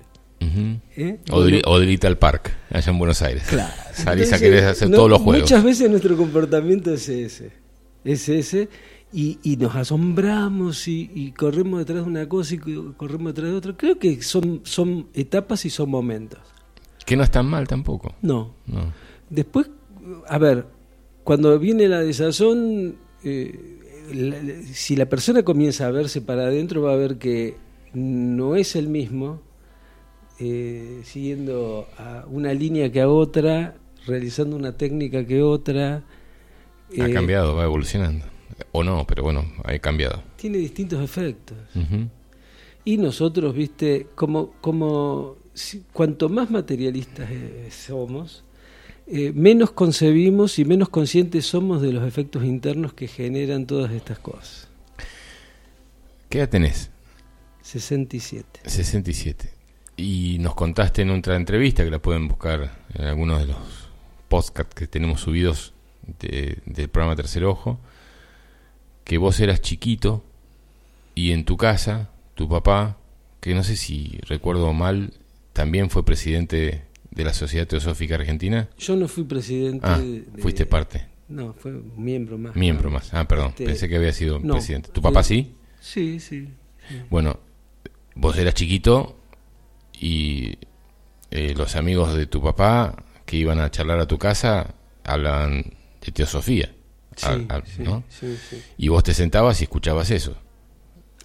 Sí, sí, sí, sí. Y digo- tuve, tuve la suerte de, conocer ten- personajes Importantes, vale, no sé si importantes, eh, em- emblemáticos de la... marcaron, marcaron muchas, muchos momentos de mi vida. Bien, eh, eso fue lo que vos mamaste de chiquito cuando yo amo a mi papá y, lo- y agradezco la vida, pero mi papá me hablaba de seguridad industrial. ¿eh? Claro. Y, y, y, y- y no, no, no había temas de conversación de este tipo. Había cosas muy lindas, muy lindas eh, en, en nuestra familia. Y había mucho amor y muchas cosas hermosas. Pero no, no venía un, un miembro de la sociedad teosófica hablar a mi casa sobre otras cosas. Eh, agradezco todo lo que pasó, pero eso no pasó. En tu vida sí pasó. Y marcó un montón de historias que te llevaron a estar hoy en una situación diferente, ni mejor ni peor. Ca- la capitalizaste siendo incluso hasta miembro de la sociedad, como lo decís vos, ¿no? Y de que tus lecturas sean libros eh, emblemáticos ¿eh? que han cambiado la vida de muchos. ¿Cómo, ¿Cómo fue dejar esos libros durante 20 años, como dijiste? Eh, me aparté de la lectura para poder hacer mi propia experiencia. ¿Cómo fue esos 20 años hasta que volviste a leer nuevamente? No sé, yo llegué a la conclusión de que el conocimiento que yo había acumulado y, y, y el entendimiento de las cosas, los pensamientos que, que pululaban en mi mente, no, no me hacían más sabio. Eh, no, no, no, no me permitían experimentar lo que yo quería, porque una cosa es pensarlo y otra cosa es verlo y experimentarlo. Atravesarlo. Es ser, Eh, Ser lo que está en, el- en ese escrito, ¿no? es ser en profundidad. Es como la otra vez hablaba con gente que, a ver, nosotros recurrimos a teorías complicadísimas metafísicas para, para explicar procesos del alma y de, de- de la evolución de la conciencia, que en realidad si nosotros nos moviéramos en la esfera de lo arrúpico, se llama, de lo sin forma, eh, donde, donde el reino de los dioses, de los devas y, de las jerarquías inteligentes es, es- es- es un conglomerado, es, es una urdimbre perfecta dentro de la malla de la unidad de vida. El conocimiento derivado no lo explicaríamos nunca más con las palabras, ni, ni con las ideas, ni con los conceptos, ni con los argumentos que lo hacemos, porque es como agarrar a un niño. ¿Qué le vamos a, a poner a un niño un manual de procedimientos para que aprenda a gatear? Mm. O el chico un día se sienta, pone la cola en el suelo y naturalmente empieza a hacer sus movimientos de gateo. Bueno, lo que es natural para, para las esferas internas, álmicas del ser, para nosotros son teorías abstrusas, complicadas, que muchas veces nos alejan de nosotros mismos, nos alejan de otras personas que no las han estudiado. No sé si vos viste que cuando, cuando te encontrás con una persona que ha, ha- ha tenido un nivel de realización en el que las palabras y los pensamientos no hace falta transmitirlos porque, porque sobran, porque hay una conexión que lo que te está mostrando, puro, limpio, bello, transparente, es, es simple, tiene la simpleza de, de lo que es ser, no de una explicación armada por la mente sobre lo que es el ser. Entonces, uno puede haber estudiado muchas cosas y yo siempre digo que uno se ha construido una jaula de barrotes de oro, pero son barrotes de oro y es una jaula al fin. El- A mí me pasa. ese es el tema. A mí me pasa. eh, te vuelvo a invitar que vengas un día a la quebrada. Visita que me la debes desde hace bastante. Y a veces me pasa estar en la ventana del living de casa, que es un lugar soñado, es hermoso. Y, y mirar el cerro pajarillo, y mirar los pájaros, y mirar todo sentadito ahí en el sillón, con una gran ventanal. Y digo, qué linda jaula que me fabriqué. ¿no? O sea, hermosa jaula. Eh, me puedo pasar en esa jaula toda la vida si quiero. Y, y sé que hay gente que tiene jaulas más lindas y gente que tiene jaulas con peores vistas, pero son jaulas. El lugar donde uno habita termina siendo una jaula si no busca un poquito más. Y, y me, me cuesta, pero siempre llevo a decir voy a ir a visitar la jaula de mi amigo o, o- o voy a ir a, a capilla porque me, me- me siento que está la gran jaula de los locos que nos juntamos en los bares a charlar sobre estas cosas que estamos charlando hoy nosotros. Y suceden en- hoy eh, me senté dos minutos con Karim Rad y con Leo Córdoba que estaban también hablando de temas así y me, me sorprendieron con la conversación que estaban teniendo ellos. Y digo eh, cada uno tiene una jaula eh, donde puede autolimitarse. Y cada uno tiene la llave de esa jaula donde puede abrir la puerta y salir a volar. La decisión es de cada uno. Nadie puede abrir venir a abrirte tu propia puerta porque la llave la tenés vos. Ahora una vez que descubrís que podés salir a visitar la jaula de Leo, de Karim o de Manuel que está acá presente y volver, ahí está tu decisión de cuánto tiempo querés permanecer en tu propio lugar o cómo podemos hacer para aprender de una charla como esta. Yo estoy aprendiendo como todos los sábados de, de los invitados a la radio, ¿no? Y- Hay jaulas y jaulas. A ver. porque el alma también sufre condiciones. Es, es algo en evolución. Que no se comporte como una individualidad bruta, materialista y separada no significa que no tenga condicionamientos de distinto tipo. También puede estar viendo el universo, no este universo del que me refería antes, Saja, como lo vemos nosotros, puede estar viéndolo con otra mirada, con otras dimensiones, pero esas otras dimensiones es una estructura inteligente del alma universal. Entonces vos podés concebir al alma universal también como una jaula. Mm. Hay un dicho en ocultismo que te dice, el fuerte en yoga funde su, su Shivatma en el Paramatma, o sea, la esencia espiritual de su ego inmortal en, en- en la última realidad. La, la- la capacidad de, de ir fundiendo eh, el buscador, el testigo, llámesele a lo que se quiera el testigo, lo dejo a gusto y piacere del oyente, este, va, va- va mostrando que uno accede a distintos grados de experimentación de, de esta realidad, de la realidad una, y los va asimilando en, en una medida.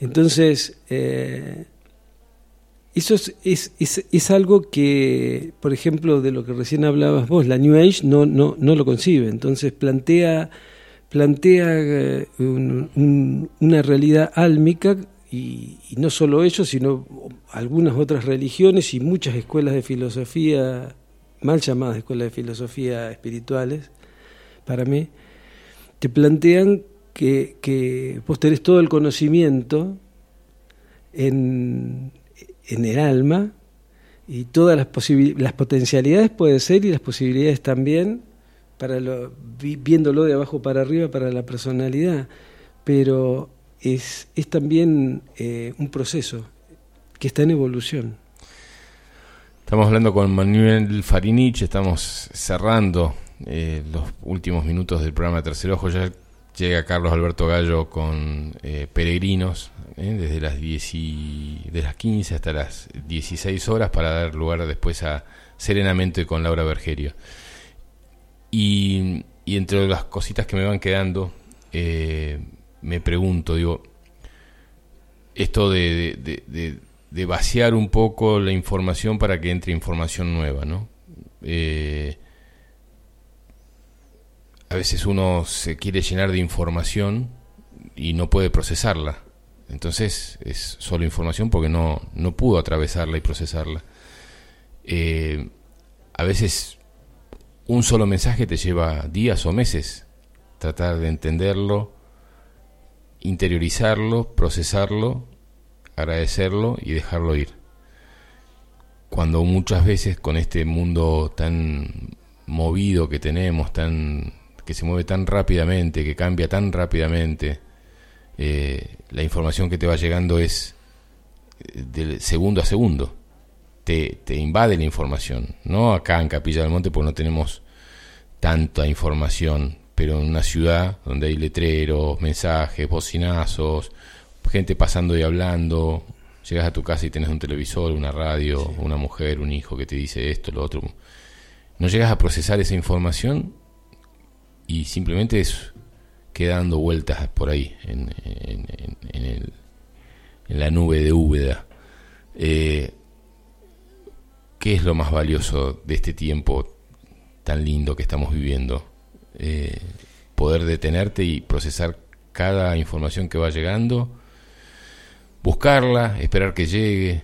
¿Cómo se hace para evolucionar en un tiempo tan extremadamente desinformado eh, y con multiplicidad de, mensajes?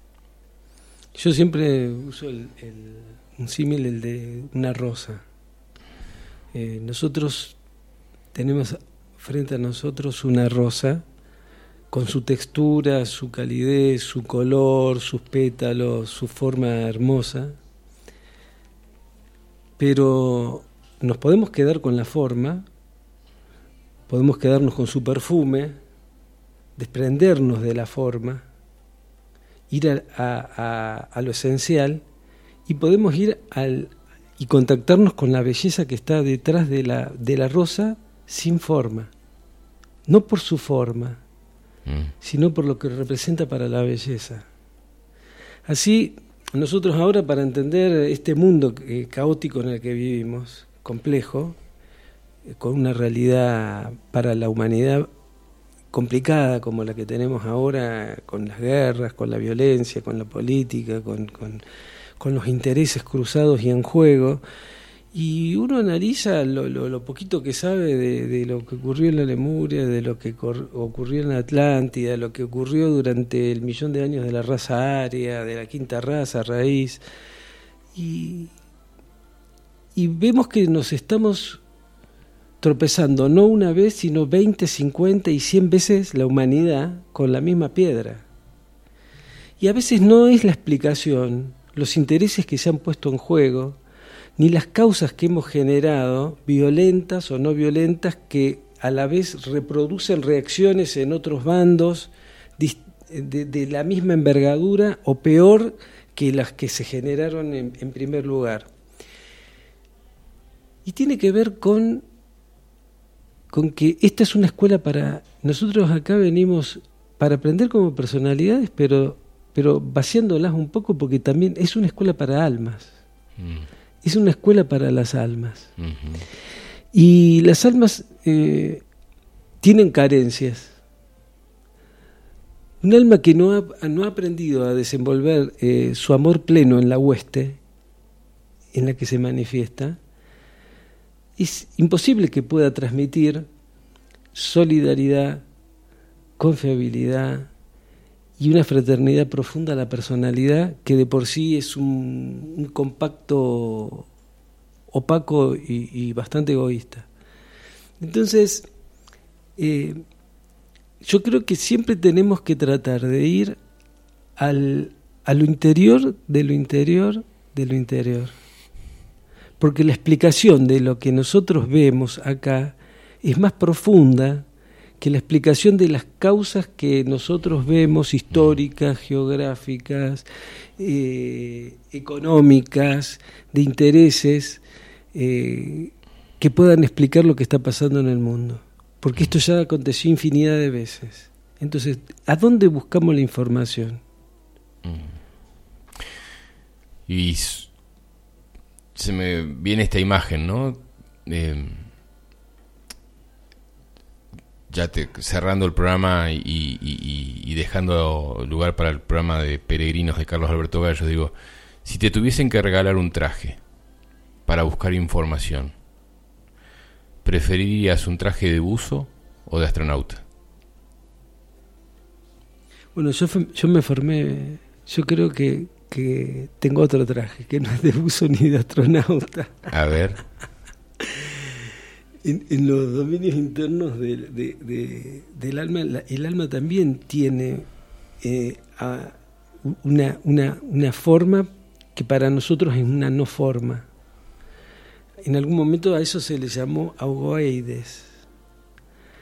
El agoeides es prácticamente eh, un prototipo de, de nuestra condición humana, de la forma que tenemos en una vida, entre una vida y otra y otra y otra, y que en realidad únicamente se materializa plenamente cuando la persona ha llegado al adeptado, a la quinta, a la quinta gran iniciación. Y ahí se expresa eh, en, en toda su medida.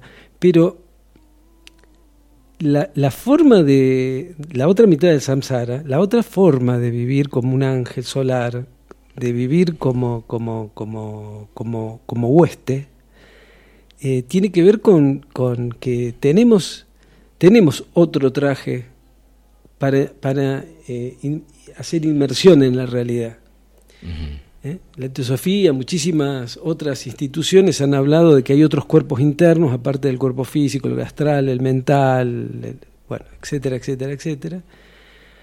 Pero poco se habla de, de- uno que serían, que todos estos vehículos serían la radiancia y, la materialización de, de uno que es el más sagrado de todos, que es el huevo áurico, que es, es el vehículo de los dioses, es el, el vehículo por el que viajas. Eh, muchas veces se habla de viajes astrales. Los viajes astrales son darle un chico un triciclo para andar este, por, por acá en medio del estudio.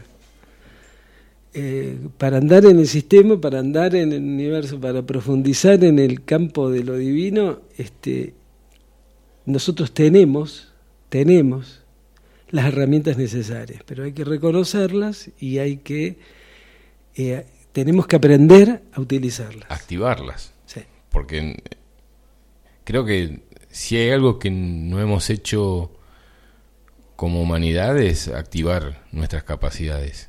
¿no?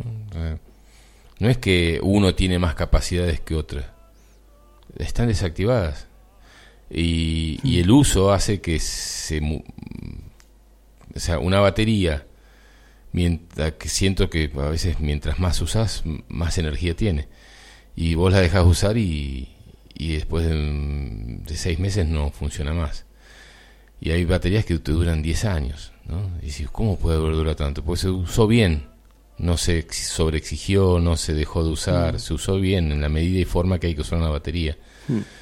Y nosotros no sabemos usar esa batería, que es nuestras grandes capacidades para, para atravesar este tiempo raro, ¿no? Porque, uf, estos dos años fueron raros, dos años y pico, mucho más raros que los que hayan podido vivir otros en, otro, en otras etapas, siento yo, ¿no? Y los que van a venir. y los que van a venir. Manuel Farinich, en el programa del Tercer Ojo, gracias. Y vos decías cuando nos cruzamos hoy en la techada, ¿y de qué vamos a hablar? Sí, la verdad. Yo lo califiqué, pero no me animo a hacerlo acá al aire. Muy bien, muy bien. Gracias, gracias. Gracias a vos por invitarme. Un placer. gusto y un saludo a toda la audiencia. Como siempre, un placer. Bueno, Programa del Tercer Ojo que se va despidiendo, se va yendo a poquito. Mensajes que fueron llegando, ¿no? ¿No? El Fer. eh, no, el Fer no opinó. Se ve que en esta última, en los últimos minutos de la radio, todos nos dedicamos a, a- a estar un poquitito para adentro y buscar en uno lo que, lo que nos va inculcando. Em, a ver. Eh, no, no, esto me está mandando un, mensaje grupal. Está bien, está bien. Eh, es de parte de, de Alberto. Bueno, ahora sí. Programa del tercer ojo que ya termina. Los dejamos con eh, el señor Carlos Alberto Gallo con eh, peregrinos desde allá, desde el camping del peregrino en la ruta 17, kilómetro 4 eh, de Quebrada de Luna, acá en Córdoba, Argentina. Hasta la semana que viene, un placer haber, eh, habernos, ha sido, habernos hecho compañía, compañía mutua en, en estos tres horas de programa. Muchísimas gracias.